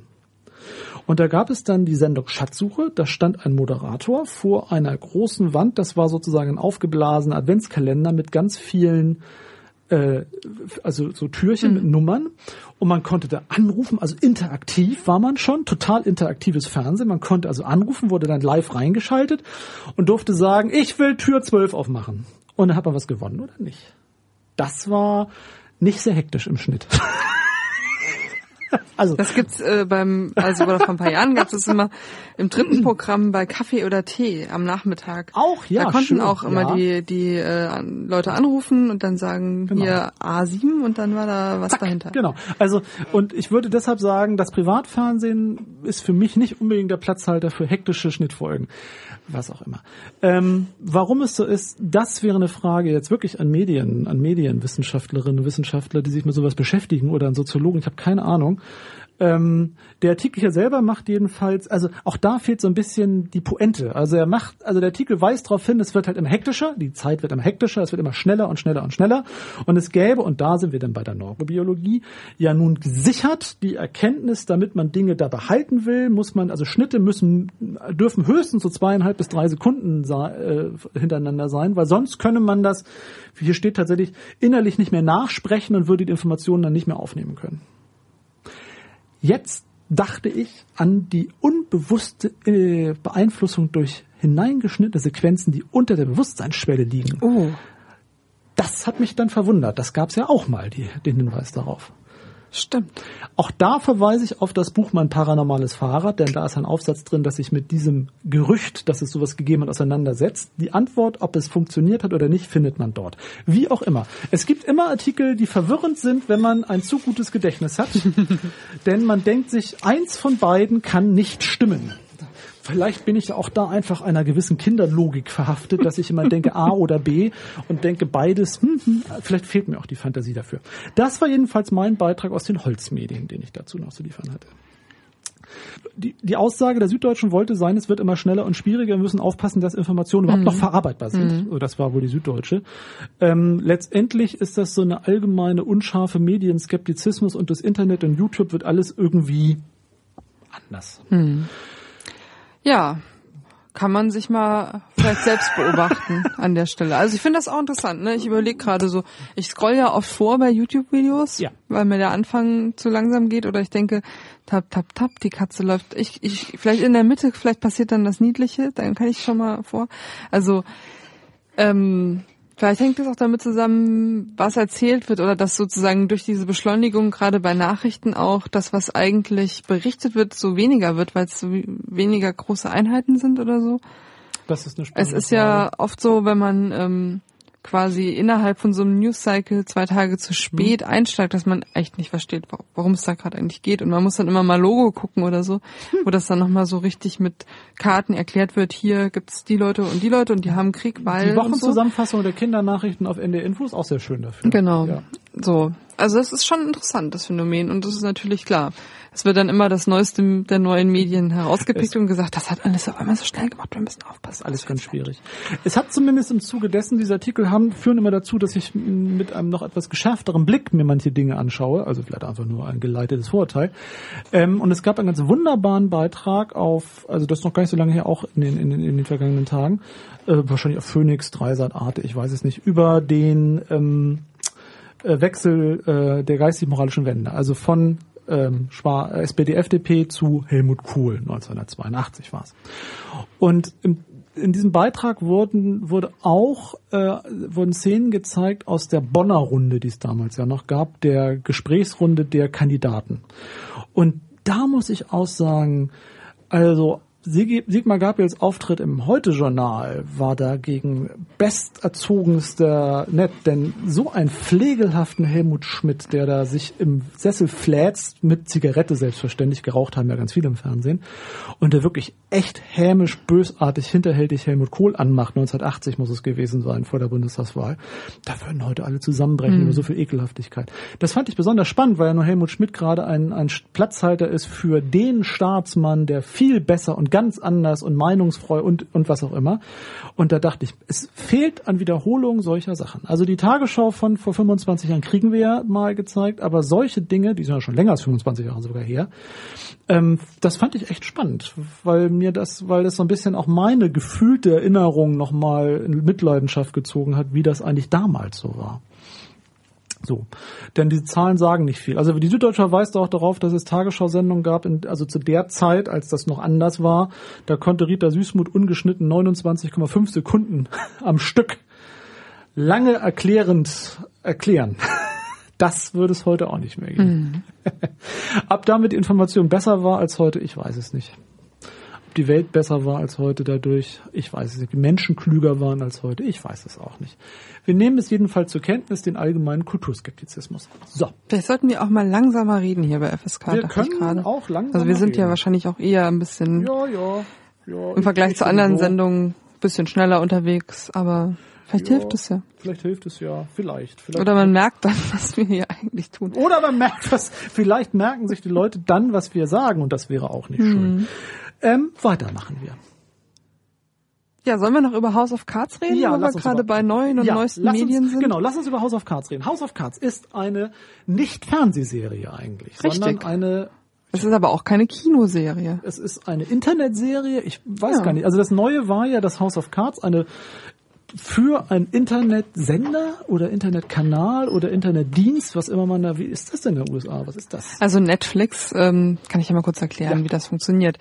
Das ist so ein Streaming-Service, wo man, äh, ähm, naja, so ein, so ein Monatsabo hat, also ein bisschen wie Pay-TV eigentlich, ähm, wo dann quasi übers Internet die ganzen Serien und Filme und so zur Verfügung mhm. stehen. Also die haben ganz viele Filme, die halt ähm, naja, jetzt so auf DVD raus sind oder halt nicht mehr im Kino laufen, aber so neue Filme halt und auch ältere Filme haben sie ganz viele. Dann haben sie auch ganz viele Serien, jetzt nicht das, was gerade aktuell jetzt bei der Konkurrenz, also bei HBO oder so läuft, sondern eher so die Serien auf den normalen Networks, die aktuellen, aber halt eben auch die älteren, also jetzt irgendwelche Dexter-Staffeln, die mhm. schon gelaufen sind, kann man da auch angucken. Damit zahlt man halt so weiß nicht, so sieben oder acht Dollar im Monat und hat dann da Zugang zu allem. Also nicht also, runterladen also und immer speichern, sondern, sondern gucken. Film so. Und was die halt gemacht haben, also die gibt's schon seit ein paar Jahren und ähm, Netflix war am Anfang ähm, noch gar nicht so allein äh, Internet-Stream basiert, sondern das war so eine, wir schicken dir die DVD und dann kannst du die wieder zurückschicken Sache. Gab's ja auch mal hier von Amazon so ein, mhm. ich glaube Love Film hieß das. Mhm. Gibt's glaube ich sogar noch, oder? Oder gibt's auch ich noch, genau. Love Film. Denkt ähm, man immer an Porno-Versand, aber es war's nicht. Genau. Ja. So hat es bei Netflix glaube ich angefangen und die haben ähm, anscheinend viele, viele Kunden und viel, viel Geld verdient und haben dann irgendwann angefangen, wie die klassischen richtigen Sender und die Pay-TV-Sender auch, eigene, also selbst in die Produktion zu gehen und eigenen Inhalt, also eigene Serien zu produzieren. So. Content. Content. Ähm, House of Cards war, glaube ich, die Cards war, glaube ich, die erste Serie. Die zweite war Orange is the New Black, auch sehr, sehr fantastisch, also viel besser eigentlich als House of Cards. Also kann man auf jeden Fall beide empfehlen. Und was sie ähm, an der Stelle halt neu gemacht haben, was das Innovative war, sie sind weggegangen von diesem einmal in der Woche Mittwochabend um 18 Uhr oder 20 Uhr läuft die neue Folge, wie wir das aus dem mhm. Fernsehen kennen, sondern haben gesagt, neue Staffel, hier sind alle Folgen. Bei Netflix ist es auch tatsächlich so, dass wenn die Folge, die du gerade geguckt hast, zu Ende ist, mhm. noch so ein Countdown kommt, 20 Sekunden und dann fängt die nächste an. Also du musst schon wirklich Stopp sagen, okay. wenn du nicht direkt weitergucken willst. Ähm, und so kann man sich dann eben am Release-Tag quasi hinsetzen und dann übers Wochenende hinweg so eine ganze Staffel von so einer Serie auch einfach mal weggucken. Was auch, ne, also was wirklich ein Kulturbruch ist. Ich erinnere mich daran, dass der Produzent von Morg vom Org, ich weiß nicht, ob dir die Serie was sagt. War das, äh, nee, das war nicht Augsburger Puppenkiste. Nein, der Morg nee, vom nee, Org ist eine amerikanische Serie gewesen mit einem ganz wunderbaren, guck's, kannst mal im Internet finden. Wie ist das denn von der Augsburger Puppenkiste mit diesem Robby Tobby und das Silbertüt? Nee, das, äh, Mit dem ähm, singenden Walross, so schönen Burschen. Nein, das mit diesem Alien. Da gab's auch Urmel aus dem Eis. Nein, nein, nein, nein, nein. Ach, das fällt mir bestimmt gleich ein. Aber es war nicht Morg vom Org. Also jedenfalls Morg vom Org. Ähm, der sagte damals, der Produzent, das war eine hocherfolgreiche Serie in den USA, mag es nicht, glaube ich, ist auch schon lange her. Jedenfalls war sein eher Satz, er will gar nicht, dass die Leute ihm sagen, die finden die Serie gut. Er will, dass die Leute sagen, wegen der Serie bin ich an dem Abend zu Hause geblieben. Dann sei die Serie ein Erfolg. Also die Idee, dass das Fernsehen, dass, das, dass die Serie, die man liefert, der Content, den Beitrag, das, was man macht, und das war, war eine Komödie, also es war jetzt nicht irgendwie, also war jetzt nicht Shakespeare, wo man das, dass die Leute das als Bezugspunkt in ihrer Lebensgestaltung aufnehmen. Und ich glaube, dass das auch der, der, der eher eine Grundsatz eigentlich von ganz, von, von, von unserer bisherigen Wahrnehmung von Fernsehen ist. Es läuft zu einer bestimmten, es gibt eine Wiederholung, das ist klar, aber es gibt den Tag, also um 20 Uhr ist die Tagesschau. Man schaltet den Fernseher ein. Es läuft am Traumschiff, es läuft Tatort, was auch immer. Und dann guckt man man das und alle tun das zu derselben Zeit. Und das zu verlassen, vom Zeitrahmen her, ist, glaube ich, wirklich ein revolutionärer Schritt vom, vom Gedankengang. Es bietet sich natürlich an, weil Sie können das gucken, wann Sie wollen, weil nur der Werbespruch von, von Kabel Deutschland, Telekom, was auch immer hier, um ihre Receiver da zu verkaufen, ihr Vertrag. Das ist jetzt nicht Es war ja auch nicht Netflix, die das verlassen haben, Nein. sondern es haben die Leute schon ganz lange verlassen. Verlassen. Weil so wir einfach alle seit zehn Jahren schon immer die ganzen Serien vom runterladen, nachdem sie gelaufen sind. Und dann guckt der eine halt irgendwie montags die neue Folge von Dexter und die andere guckt Freitag.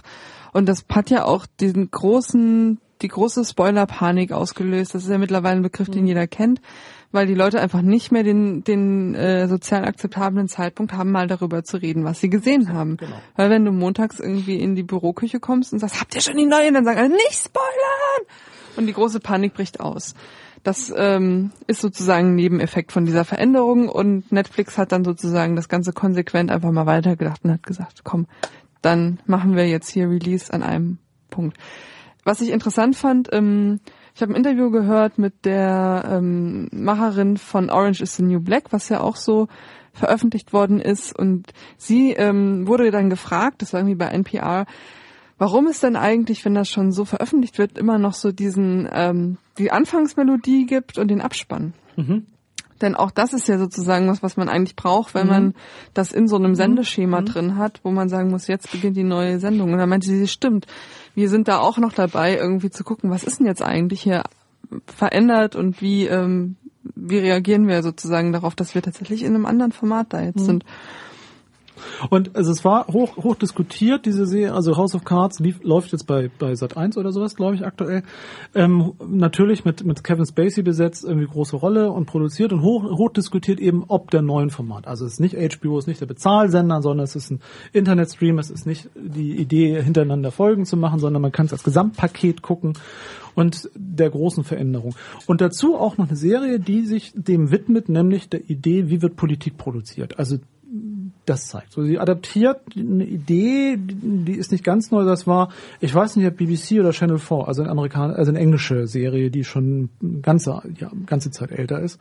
So ein bisschen angelehnt an der Aufteilung, aber letztendlich von der Idee, wie, wie wird, wie wird Politik in der USA gemacht? Das Amerika-Bild, das Politikbild. Und das finde ich nun wiederum auch sehr spannend. Also neben der Art, das ist jetzt hoch, also das, also ganz viel in jedem Feuilleton, glaube ich, stand da irgendwas zu House of Cards, weil das jetzt die ganz neue Art, die Zukunft des Nicht-Fernsehens sozusagen ist, finde ich spannend was die Serie eigentlich an Inhalt transportiert, wie Politik gemacht wird. Ich finde auch, wenn du da über den über den den den ähm, den Vorspann redest, mir ist aufgefallen, ähm, dass dieser Vorspann, also es geht ja um Washington, es geht um die große Supermacht, es geht, wie wird dort Politik produziert. Und es hat einen Anspruch auf, auf Realitätsgehalt. Also es ist keine Fiction-Serie, die sonst wo in Fridonia spielt, sondern es ist eine Serie, die hier spielt. So. Ich sah einen Feuerlöscher, das hat mich kurz irritiert. Wenn es brennt, werden wir schon. Sie gucken nicht panisch. Wenn es brennt, werden wir schon, werden wir schon gerettet. ähm, oder auch nicht. Also was auch immer. Jedenfalls, jedenfalls ähm, also die, es gibt ja viele Versuche mit in den letzten 10, 15 Jahren durch Serien, durch durch filmische Darstellung Amerikas Politikbetrieb, Politikbetrieb als solches zu erklären, darzustellen, zu nutzen. Ähm, und dieser Vorspann, das fand ich so, fand ich so interessant. Der bricht mit der üblichen Darstellung, was stellen wir uns unter Washington vor. Also Amerika ist ja ein Land, das wir alle kennen durch Fernsehen, durch Filme und wir alle haben eine Vorstellung davon, wie Amerika ist. So. Und bei Washington, bei einer Politikserie denken wir ans Weiße Haus, wir denken an das Kapitol, also es gibt die üblichen Bilder. Und wenn man sich den Vorspann dieser Serie anguckt, zeigt das eine ganz andere Bildsprache, was Washington ist. Das kommen schon auch solche, solche Bilder vor, aber es zeigt viel mehr anderes von Stadt.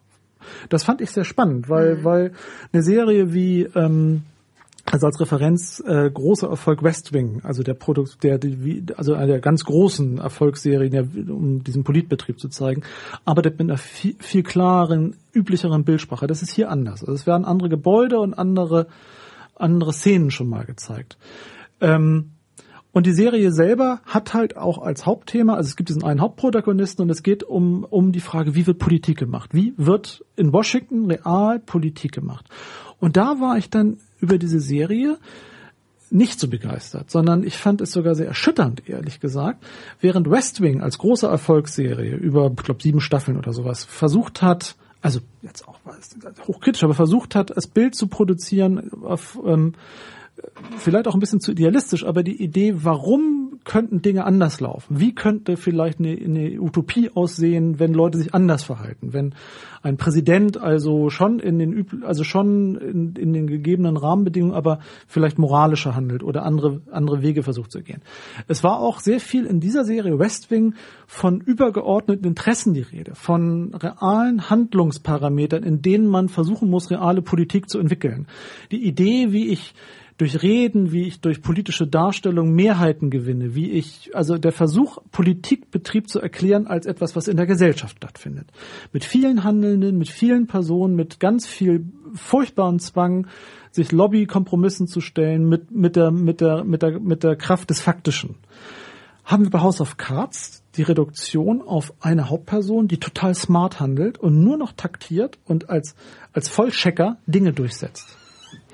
Ähm, so kommt es mir vor. Das heißt also, es ist ein ganz anderer Ansatz, wie Politik gemacht wird. Ja, ich glaube ja, ich hoffe, ich drücke das jetzt nicht zu abstrakt ja. aus, aber dass sich da die, dass sich sozusagen die Theorie dessen, wie Politik gemacht wird, auch einschreibt in die, die politisch handeln und dass es wirklich auch zwei oder wahrscheinlich noch mehr unterschiedliche Stile gibt oder Herangehensweisen. Und ich glaube, das gibt ähm, jetzt in Bezug auf die USA, gerade auch bei der Demokratischen Partei, da gibt es auch diese Idealisten, die vielleicht so wie der Präsident in Westwing dargestellt, mhm. ähm, sich angucken, was für gibt, was gibt es für gesellschaftliche Interessen, wie gehe ich damit um. Ähm, mir fällt dazu als aktuelles Beispiel diese Strömung des Economic Populism ein, hm. wo jetzt äh, Elizabeth Warren ähm, sagt, warum nicht mal auf äh, der eben, also auf der Federal-Ebene den Mindestlohn erhöhen. Mhm.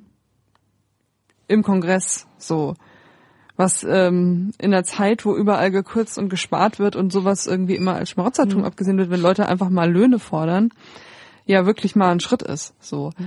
Und dann, glaube ich, gibt es aber auch diejenigen, die wirklich so eine Idee von Politik ist nur Politics, ist nur Taktieren, ist eigentlich nur Spiel, Spieltheorie, mhm. Ist eigentlich nur Machterhalt durch irgendwie ähm, an der oder der Stelle granulare Positionsveränderungen, um irgendwas dafür wieder zu kriegen, auch tatsächlich als äh, also die äh, gehen davon aus, dass Politik so funktioniert und handeln auch mhm. entsprechend. Ähm, das ist, glaube ich, schon was, was diese beiden Serien auch in der Gegenüberstellung ganz schön zeigen. Ähm, und was mich eigentlich bei beidem auch immer sehr begeistert hat. Bei Westwing sieht man ja auch zum Beispiel sehr gut, wie ähm, Demoskopie Politik beeinflusst. Mhm. Also inwiefern sozusagen gerade in so einem Zwei-Parteien-System sich die Positionen immer genau an der Stelle annähern, wo wirklich auch die Linie durch die Bevölkerung mhm. zu ziehen ist. Also wo halt wirklich irgendwie an der einen und der anderen Stelle 49, irgendwas Prozent und noch so ein paar Wackelkandidaten irgendwie abzuholen sind. Und ähm, wie dann sozusagen gerade dadurch, dass die Positionen dann auch genauso vertreten werden, sich diese beiden Pole auch ähm, verhärten oder so. Ähm, das kann man da ganz schön sehen. Und ich glaube tatsächlich, dass, dass da diese Serien auch in ihrer Unterschiedlichkeit uns ganz viel sagen können. Ja, und dass das und das bei, bei House of Cards eben tatsächlich die Überhöhung stattfindet. Also der der der Zuschauende, die Zuschauende wird ja auch durch die Methode, also der der Hauptprotagonist spricht dann in die Kamera direkt. Also man wird man, also ich werde in dem Fall als Zuschauer mit reingenommen auf die Sichtweise des Helden, des mhm. des, des Hauptwichtigen. Ich werde zu seinem Kompan, ich werde von ihm eingeweiht in die Dinge. Und das ist schon sehr spannend, wie diese Serie funktioniert. Also welche Rolle ich einnehme als Zuschauender, welche, welches Bild vom Politikbetrieb gezeigt wird, auch von der eigenen Handlungsmacht, von der Idee, wenn man dann voll dabei ist, also was man dann alles kann, mit welcher Abgewichstheit.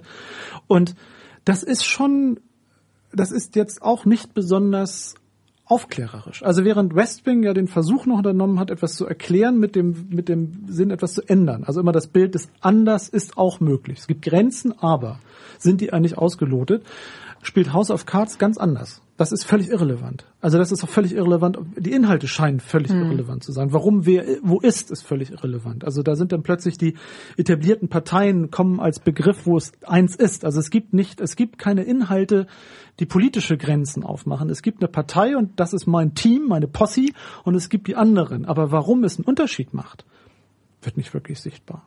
Das ist beliebig.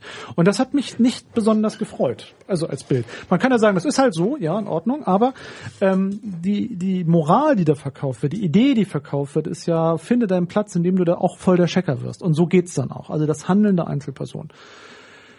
Das ist ähm, passt vielleicht in die moderne Welt. Also mhm. es passt vielleicht auch zur Kundschaft ganz gut, was da mhm. gerade verkauft wird. Denn wer nutzt das? Also das ist ja für ein, so. Aber mich hat es ein bisschen erschüttert. Es ist super gemacht, selbstverständlich. Das ist keine ja. Frage.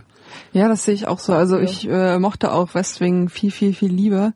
Hab natürlich auch viel mehr davon gesehen, weil es von House of Cards nur eine Staffel gibt. Aber bei House of Cards hofft man immer so insgeheim darauf, dass irgendwann ähm, dass irgendwann mal das alles total schief geht ja. und dann wir so ein, so ein reinigendes Drama vorgeführt kriegen, wo am Ende ja. ähm, jemand anderes für unsere Sünden quasi durch die Scheiße gehen muss, weil das so eigentlich nicht laufen kann. Ja. Und bei Westwing ist es tatsächlich eher so, dass man nochmal denkt, das ist irgendwie das, warum Leute Politik machen. Und es geht ihnen auch um genau. was und sie haben auch Ideale und so, so könnte es doch eigentlich auch sein. Und das heißt, es hat so eine Vorbildfunktion irgendwie. Und das, genau, und das, und das, und auch da, also bei West, also West Wing als Staffel versucht ja auch, Wahlen zu erklären, Wahlkampf zu erklären. Und also klar, natürlich einen amerikanischen vorrangig, aber das geht schon noch einen Schritt weiter, finde ich.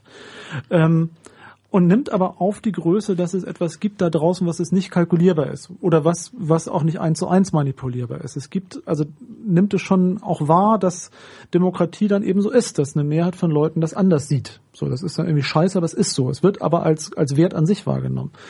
Bei House of Cards kommt es nicht vor. Es ist eine ganz andere Art der, der ähm, Darstellung, wie Politik funktioniert und wie es eben so ist und wie es auch gut ist und man identifiziert sich damit. Lustigerweise sind natürlich das jetzt von, von, von den, von, vom Äußeren, von der Lebensführung, vom Verhalten sind natürlich jetzt der Hauptprotagonistin Kevin Spacey, das Spiel plus seiner Frau oder so sind das nicht irgendwelche reaktionären Trottel in, in, in seltsamen Südstaaten-Kostümen, sondern die repräsentieren von der gesamten äh, von der gesamten Bildsprache her eigentlich das eigen, also das eigene, das angestrebte, das normale, das was man gut findet. Ich glaube seine, also der die Rolle der seiner die der Frau spielt, die wirklich so eine echte Lady Macbeths Figur eigentlich ist, leitet dann noch irgendeine so irgend so eine ähm, ähm, Entwicklungshilfeorganisation für sauberes Wasser oder sowas. Also es ist schon sehr merkwürdig. Also ich fand es sehr merkwürdig und ich fand es auch sehr bedrückend, was da mir als als als positiv oder als was auch immer produziert wird oder als als Bezugspunkt gegeben wird. Ähm, und ich fand es sehr passend vielleicht auch zu der Vorstellung, wenn wir auf den Anfang unserer Sendung kommen, wie man Politik so macht. Also das passt schon. Also das, das ist schon eine Idee, die ich da wiederfinde, wie das so geht. Wenn so die Jungs miteinander das so richtig smart machen, dann kommt das so raus. Und ähm, ich glaube auch, dass das tragischerweise eben auch an den, an den Realitäten vorbeigeht, weil die Interessen, die Politik bestimmen, sind dann doch noch größer als die Checkerfunktion, die er hat. Aber das sei geschenkt. Wir wollen jetzt nicht in tiefe politische, in tiefe politische Analysen kommen, aber ähm, wir es denn könnten, aber ähm, das hat mich bei House of Cards so nachdenklich gemacht, wie mir eigentlich das, wie mir das als moderne, als moderne Dystopie oder Utopie oder Erklärung vom Politikbetrieb mir geliefert wird und mit welchen Bezugspunkten. So. Und die Bildsprache, die sonst noch genommen wird, wer wird wie dargestellt, also welche Rollen spielen, also das kommt noch dazu. Auch das ist schon eher, hat auch schon einen Hang eher zum schwer reaktionären, aber das sei dahingestellt. Also auch welche, also auch das, also das ohne zu viel Medienkritik, aber wer, man kann sich ja anschauen, das gibt es ja auch zum Nachschauen auf Sat 1, ähm, welche angeblich positiven Männer- und Frauenrollen da gezeigt werden. Auch das finde ich, kann man lange drüber nachdenken, wer, wer wann wie was darf. Aber gut, also Männer dürfen in der Serie hässlicher sein als Frauen. Das ist wiederum auch nichts Besonderes. Aber mir fiel es schon auf, als jemand, der durchaus ansehnliche Männer auch zu schätzen weiß. House of Cards jedenfalls sehr modern und passend zur Kundschaft. Musik. Musik. Soll ich Musik machen? Dann ja. mache ich Musik. Morg vom Org und Schlupf vom grünen Stern. Schlupf vom grünen Das muss ich jetzt nochmal nachtragen. So hieß das von der so Augsburger das, ja. Puppenkiste. Das, ist ah, das war mal Bloody Valentine mit einem ACDC-Cover. Auch schöne Musik. Ja. Wirklich schöne Musik. Also ist vielleicht nicht gerade das allermodernste, aber ach, ACDC, also ist noch nicht so toll wie Lemmy Kilmister, aber es hat schon was. So, wir müssen, glaube ich, nochmal über die äh, kommende oder nicht kommende große Koalition reden. Wir wissen es ja noch nicht. Wir wissen es. Es bleibt spannend. Es bleibt naja, spannend. Geht so. Bedingt, ne? Also der, der, das Parteimitglied des unbekannte Wesen ist schon eine spannende, also spannend finde ich es tatsächlich, weil diese Art von direkter analoger Demokratie, die da gerade stattfindet, ähm, also nach heutigen Zahlen haben sie irgendwie 30, 3, äh Quatsch, 300.000 Stimmzettel oder sowas sind da angekommen. Mhm. Ähm, das ist schon insofern interessant, weil es, äh, weil es ja ganz billig ist mitzumachen. Jeder kriegt es nach Hause geschickt, muss nur ein Kreuz machen und muss nicht mal Porto draufkleben und es nur wieder zurückschicken. Also es fordert, also es ist relativ low level.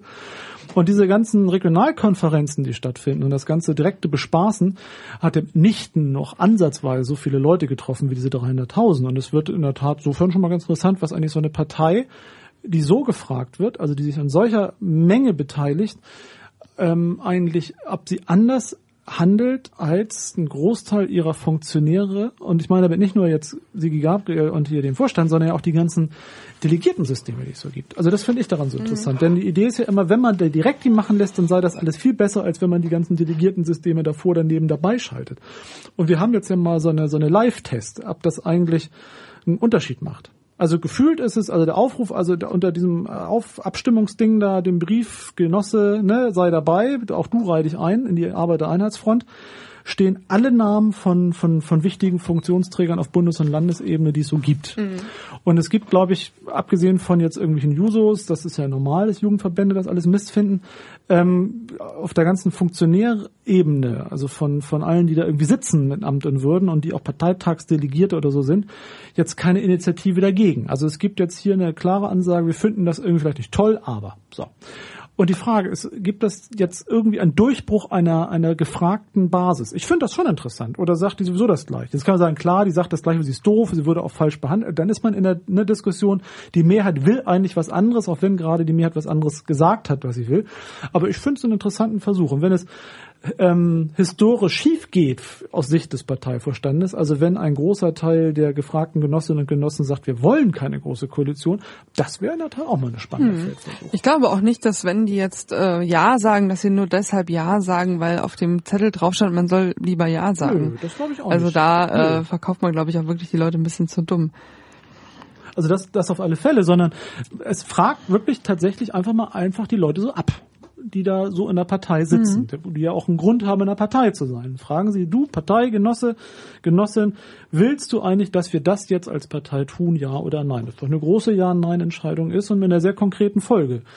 Koalition mit der CDU, so oder nicht so der Traum direkt der Demokratie wird er eigentlich gerade mhm. wahr. Und ich finde es wirklich interessant, ob dabei was anderes rauskommt.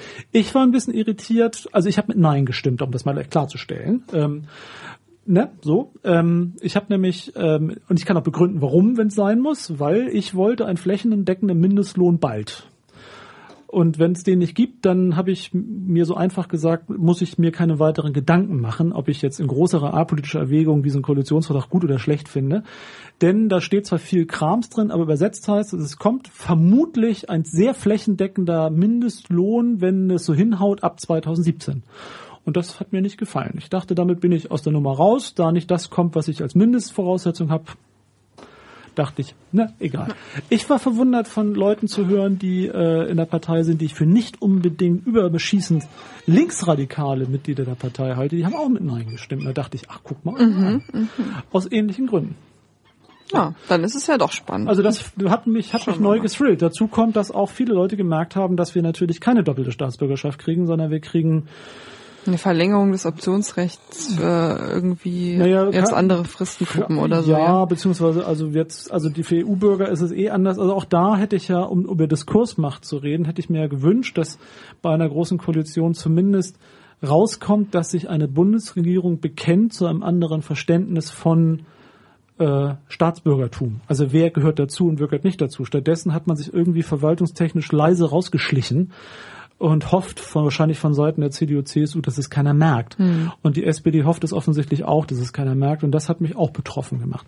Wie auch immer. Also wir werden es jedenfalls am Wochenende wissen, ob dieser große Feldtest in direkter Demokratie irgendetwas bringt oder einfach, also, oder auch egal ist mein Tipp ist eigentlich, dass das nicht viel anders sein wird als die äh, als die äh, repräsentative Demokratie in der Partei. Aber wir wissen das nicht. Wir werden das mal sehen. Also es hat einen gewissen Spaß. Wir gehen mal davon aus, dass die große Koalition kommt, oder wir gehen davon aus, wenn eine schwarz-grüne Koalition kommt, wäre es auch genauso. Also ja. würde, glaube ich, für das Thema Netzpolitik nicht viel. Ändern. Wahrscheinlich nicht, wahrscheinlich nicht. Also für das Thema gesetzliche Krankenkassen wäre es wahrscheinlich nicht so schön, wenn die mhm. Grünen kommen, aber es ist letztendlich auch wurscht. Die haben, die haben nichts besonders Schönes getan zum Thema Netzpolitik, ist so mein Eindruck, obwohl doch Sascha Lobo als großer Vorzeige-Sozialdemokrat-Experte doch ein großer Vorzeige. Äh, ja, nee, ist er ja nicht. Also Tut auch immer so, oder? Nö. Nö ich, ich glaube, der hat, der hat sich, der hat versucht, hat er versucht, da was zu machen, ja, aber es hat nicht funktioniert ja, und deswegen also, nee, ich glaube, Sascha Lobo spielt da nicht wirklich eine Rolle. Okay. Sie haben, ähm, naja, sie haben das Thema oder die verschiedenen netzpolitischen Themen so munter eingebracht. Also die verschiedenen Leute. Da, ja. da steht viel drin zu verschiedenen Themen. Das fand ich auch überraschend, was da alles so jetzt irgendwie abgedeckt wird. Also früher war das ja wirklich Netzpolitik hauptsächlich so ein bisschen Breitbandausbau und Infrastruktur und so. Ansonsten ja. gab es nicht so viel. Das ist jetzt schon auch anders. Da werden so ein paar Themen angesprochen und auch nicht alles. Es ist nicht so eine Schreckensnachricht nach der nächsten, sondern erstmal so ein paar Sachen, wo man denkt, ach ja, guck ja. mal an. Ja. ja. ähm, genau, fangen wir vielleicht mal bei dem, bei dem ähm, mal gucken bis okay in Kleinkram an. Also ähm, es gibt halt flächendeckendes Breitbandangebot, was irgendwie kommen soll und WLAN-Ausbau. Das heißt, sie setzen sich dafür ein, dass in Städten kostenlose WLAN-Angebote geschaffen werden können, was heißt, dass sie auch ähm, letztlich diese Störerhaftung mal angehen also, müssen. Muss, also die halt ja. bisher verhindert, dass äh, ich einfach so meinen WLAN öffnen kann für andere Leute, weil wenn die dann was Illegales machen, bin ich halt sozusagen dran. So, ich weiß ja auch nicht, wer das genutzt hat. Die müssen sich bei mir keinen Account registrieren.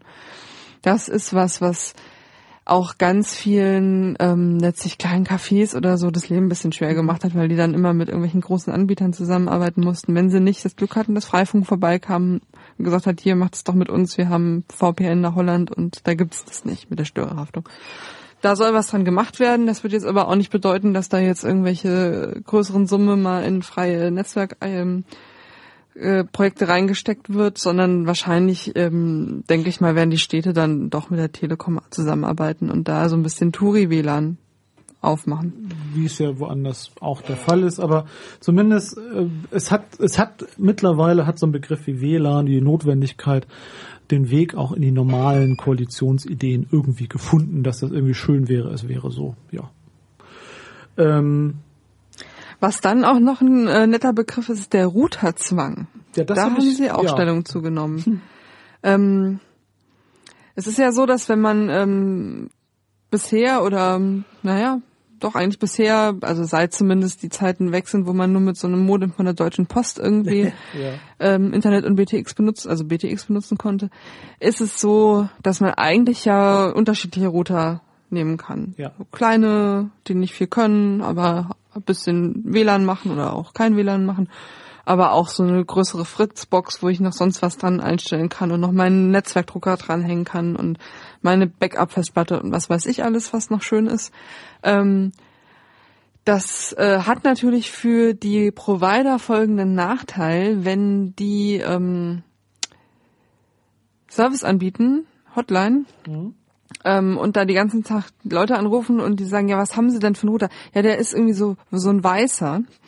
Ähm, das ist also schwierig, ne? Also für die für die Hotline-Leute wäre das einfacher und auch vor allen Dingen für die, die die Hotline-Angestellten bezahlen müssen, wenn eigentlich alle Kunden denselben Router hätten. Ja. Also haben sich die Provider gedacht, es wäre doch eigentlich schön, wenn das Internet sozusagen hinter dem Router ähm, erst äh, beim der, der, der, im Hoheitsbereich des Kunden wäre und bis Router inklusive ist es aber unser. Und wir den Leuten irgendwie diesen Router mit nach Hause schicken und dann müssen die den benutzen und gut ist. Und, gut ist. und da sind die Zugangsdaten auch schon drin. Aber wir geben denen die Zugangsdaten gar nicht erst, weil dann kaufen die sich sonst was für ein Gerät und geben die da selbstständig ein und dann wird's wieder kompliziert. Ähm, das war sozusagen der Plan der Provider und da hat jetzt irgendwie die, der Koalitionsvertrag sagt, das finden wir nicht gut. Es soll eine freie Auswahl an Routern weiterhin geben. Den Routerzwang lehnen wir ab. Ähm, und die Anmeldedaten entsprechend müssen den Kundinnen und Kunden unaufgefordert mitgeteilt werden. Das fand ich mal ganz okay. Ähm, das, das hört sich, das hört sich so klein an, aber das ist tatsächlich eine, ja, eine wirklich eine wichtige, große gute Nummer. Ja, so. ja. Die so unterging, ja. Mhm. Aber ich meine, was weiß ich, was die für einen Kasten da hinstellen. Ja. Ich habe ja auch schon mal mit so einem Hotline-Menschen telefoniert und er meinte so, haben Sie da einen Fremdrouter an? Das habe ich jetzt nicht gehört. Und ich dachte, ach, ich wusste gar nicht, dass ich hier was Verbotenes tue. Ja. So, ja, einfach mal einen besseren Router gekauft, der ein bisschen besser funktioniert. Ja, das ist schlecht. Ja. Außerdem ist, man muss ja auch mal sagen, man bezahlt ja auch den Strom für dieses Gerät. Vielleicht will man ja auch ein stromsparenderes Gerät oder was weiß ich, was man noch für, für Ansprüche hat. Also, da dachte ich irgendwie, nette Sache. Ähm, nächster Punkt Netzneutralität. Das ist ja auch immer mal wieder ein beliebtes Thema hier bei uns gewesen. Auch da ähm, haben sich die Koalitionäre in Spee, so denn die Basis der SPD äh, ja sagt, dazu verhalten. Und auch da haben sie zumindest keine Katastrophe produziert, sondern erstmal gesagt, so Netzneutralität finden wir gut, wollen wir was für tun. Ähm, denn es geht um uns um, ich zitiere, den Erhalt des offenen und freien Internets und die Sicherung von Teilhabe, Meinungsvielfalt, Innovation und fairem Wettbewerb. Das ist doch schön. Zumal, wenn ich das äh, einschieben darf, also das Thema hatten wir mit der Telekom mit den gestaffelten äh, Verträgen bei, bei der Frage, wer welche Daten wie durchleiten darf, es ja Rechtsprechung gibt jetzt zur sogenannten Netzneutralität, die ja nicht wirklich überzeugend ist. Also sie es geht eher so um Wettbewerbsrecht. Also wenn ich meinen Leuten, meinen Kunden eine Flatrate verspreche, muss ich auch eine Flatrate mhm. liefern. Genau. Das war das eine Punkt. Es gibt nicht die Rechtsprechung, die Telekom muss das jetzt für alle Zeiten so machen. Genau, das war eine Klage vom Verbraucherschutz, genau. ähm, Ministerium NRW, glaube ich. Und die das Gericht sagt halt irgendwie, wenn ihr Flatrate draufschreibt, dann dürft ihr genau. nicht drosseln und genau. so. Was die Telekom halt machen wird, ist äh, volumenbegrenzte Tarife so verkaufen und die auch genauso zu nennen. So. Was Ähm, wir von, und von vom Drosseln weg Mo zu gehen. Mobiltelefontarifen wir kennen. Also es wird das übernommen werden, dieses, also es wird versucht werden, dieses Modell zu normalisieren, dass doch klar ist, dass das eben so ist. Genau. Das ist insofern auch nicht schön Ja. als Lösung, aber ähm, naja, da hat sich auf jeden Fall was entwickelt. Ich bin mir aber da auch echt immer nicht so sicher, von wem, also wer jetzt sozusagen die Salami und wer die Salamitaktik-Scheibchen schneidet. Also vielleicht war das mit der Drossel von Anfang an auch irgendwie eher so eine, ähm, naja, so ein Ding, was man mal so in den Raum gesetzt hat und dann konnten sich die Leute daran abarbeiten, damit man dann am Ende Oder das, was man eigentlich schon immer vorhatte, nämlich die volumenbegrenzten oder Tarife das oder es war oder es war halt äh, einen Schritt zu früh. Also was man über die Mobilfunktarife schon äh, durchgesetzt hat die Normalität der verschiedenen Datenpakete zu verschiedenen Geschwindigkeiten ähm, zu übernehmen in andere Tarifstrukturen hat dann noch irgendwelche un unerwarteten Folgen gehabt. Also es hat sich noch nicht durchgesetzt. Aber ähm, es ist genau der Plan den man sieht dass das als Normalität verkauft wird. Das ist eben so und unabänderlich. Und wenn es hier politisch eine andere Intervention gäbe wäre das schön. Ob das so ist werden wir wissen. Also wir werden sehen. Ja. Was sie versprechen im Koalitionsvertrag ist, dass die Packets In- Inspe Inspection, die ja auch eine Grundlage davon ist, ähm, eben die verschiedenen Datenpakete zu unterscheiden, ähm, verboten werden soll. Also sie dass schreiben die Telekom ihre eigenen Sachen nicht schneller liefern kann Genau, als andere. nein, ja. nein, dazu Ja. kommen wir noch. Sie Ja. schreiben also DPI zur Diskriminierung von Diensten oder Überwachung von Nutzerinnen und Nutzern werden wir dagegen gesetzlich untersagen.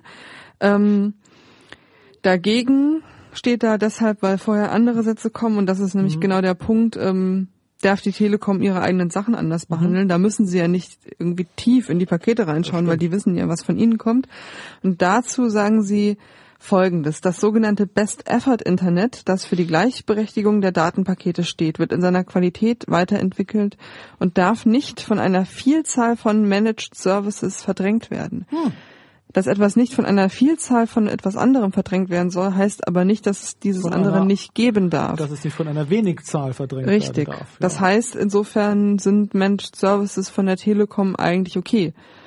Ähm, Das ist übrigens also schön, das formuliert ist. Es darf nicht von, das ist eine rein, das ist, hat ja keinen konkreten Gehalt und dieser Koalitionsvertrag auch an anderen politischen Stellen ist sehr geprägt von solchen Formulierungen. Der ist ja sehr lang und er hat sehr viele hochidealistische Absichtsbekundungen, die aber keine konkrete Folge haben.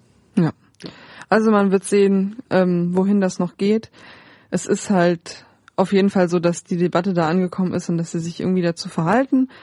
Aber es ist auf jeden Fall keine klare Absage gegen Nö. den Angriff gegen die Netzneutralität, den man sich vielleicht gewünscht hätte. Ähm, ja, und der letzte Punkt, der dann auch am wenigsten erfreulich ist, aber den wir auch eigentlich nochmal diskutieren müssen in, im Kontext von allem anderen, ist halt die Vorratsdatenspeicherung, die jetzt kommen soll. Sechs Monate. Und da ist man sich sozusagen zumindest mit der SPD-Spitze einig. Herr Gabriel hat sich da ja nochmal in die Nesseln gesetzt, indem er sagte, wir hätten ja in Norwegen gesehen, dass es absolut notwendig ist. Ähm, hat damit irgendwie auf die, den, den Anschlag und den die Morde da von, von Anders Breivik abgespielt, wo das wirklich, erstens war es nicht notwendig, weil der Typ war auf einer Insel unterwegs und man wusste ja, das ist der da, der Mann mit der Waffe, der gerade die ganzen Leute erschießt. Zweitens gab es zu dem Zeitpunkt keine Vorratsdatenspeicherung in Norwegen. Also vollkommen hanebüchener Unsinn. Ähm, Was wieder die Qualität der innenpolitischen Zuarbeiter in der Partei äh, in einem ganz schlechten Licht erscheinen lässt, muss genau. ich ehrlich sagen. Das ist dann vielleicht wieder eher Schlagfertigkeit als Ja. Strategie. Aber gut, das ist, soll jetzt also kommen. Da haben wir dann auch schon die ersten netzpolitischen Tränen gesehen der FDP hinterher, Ja, weil gut. unter Schnarri war die Welt noch anders. Aber gut. Und was ich mich jetzt gefragt habe, ist tatsächlich, wie beurteilen wir das eigentlich, wenn jetzt sozusagen die neue Regierung, würde sie sich jetzt gegen die Vorratsdatenspeicherung stellen in einer Zeit, in der wir wissen, dass diese ganzen Daten zumindest von den Geheimdiensten aber ja sowieso irgendwie mitgespeichert werden. Also hat das was zu bedeuten oder nicht? Es sagen jetzt viele in der netzpolitischen Szene, wie kann man denn gerade jetzt unter dem angesichts des NSA-Skandals auch noch die Vorratsdatenspeicherung einführen? Man könnte aber ja sagen, naja, wenn wir sowieso in einer Zeit leben, wo alle alles überwachen, dann sollte auch, sollten auch die Strafverfolgungsbehörden Tja. diese Daten haben. Ja, also da, da, ja, ich verstehe das. Das ist dann eh egal, ist ja da. Ähm, und ich würde sagen, nein. Das ist so ein bisschen wie die Post-Privacy-Debatte. Die Frage ist, was legalisiere ich in welcher weiteren Verwendung? Das, ähm, Geheimdienste alle möglichen Daten geheim ermittelt haben, ist keine Neuigkeit. Dass aber es immer noch eine Unterscheidung gab zwischen dem, was ein Geheimdienst zu den Zwecken der Aufklärung und auch des Verhaltens hat und dem, was die Autorität offiziell verwenden darf gegen Leute in der Auseinandersetzung, dass da eine große, eine, eine, eine, eine Graben zwischen liegt, das schützt immer noch davor. Denn wenn ich, also wir sind ja bei Beweisverboten, Beweiserhebungs-, Beweisverwertungsverboten, bei der Kontrolle, was polizeiliche äh, Autoritäten wissen dürfen, was sie speichern, was sie benutzen dürfen. Und ich will da dann doch immer noch dran festhalten, dass man hier eine gewisse, eine gewisse Unterscheidung an dem, was geht, was gut ist, was richtig ist und dem, was falsch ist, was schlecht ist und was einen anderen Zweck erfüllt hat, hält als kein statisches Verhalten, aber als, als, als etwas, was ewig, ewig wieder ausdiskutiert werden muss. Ähm, denn ansonsten ist es, kann man sagen, egal. Der Staat darf alles, weil er kann alles und alles, was er hat, darf er auch nutzen und wir ergeben uns und hissen die weiße Flagge, aber wir können es nicht mehr verhindern. Das kann es nicht sein. Ähm, und da sind wir dann tatsächlich bei solchen ganz, ganz banalen Fragen. Was darf denn in welchen Verfahren, in welchem Prozess, also wenn wir noch einer, also wenn wir auch noch an, an sowas wie Rechtsstaatlichkeit festhalten, dass jemand erst verurteilt werden muss, so in, in einem Prozess und nicht irgendwie durch Beschluss, dann sind wir eben bei Fragen von Beweiserhebung, von Beweisermittlung, von Prozessfragen, wie Dinge entstehen. Von, das ist nicht von, von Null und Eins und von Ja und Nein, sondern das ist, dass wir festhalten, dass bestimmte Dinge in einem bestimmten Verfahren, in einem Ablauf passieren, weil wir daran glauben, dass in dem Ablauf bestimmte Interventionen und Überwachungs- und Kontroll- und Qualitätsmanagement Ebenen eingezogen sind. Und damit hat es zu tun. Damit hat es zu tun. Denn dass Geheimdienste ermitteln, was sie wollen und eventuell auch geheim tun, was sie wollen, das ist nichts Neues. Die Frage ist, wie geht man damit um, was jenseits dessen passiert. Das technisch mehr ist ja klar, aber erst recht deshalb, man könnte auch andersrum argumentieren, weil doch für die Zwecke, die die Vorratsdatenspeicherung eigentlich ähm, sichern soll, nämlich der Aufklärung, der Prävention und was auch immer, weil da die Geheimdienste eh mhm. eh machen, was sie wollen, entfällt eigentlich das Zwangargument, dass die Innenbehörde, Justizbehörde uns nennt, warum sie das auch noch haben wollen. Denn für diese ganzen Terrorpräventivmaßnahmen haben sie doch NSA. Was brauchen sie da noch, was brauchen sie da noch mich, sozusagen? Also man kann da den Graben größer halten. Ja.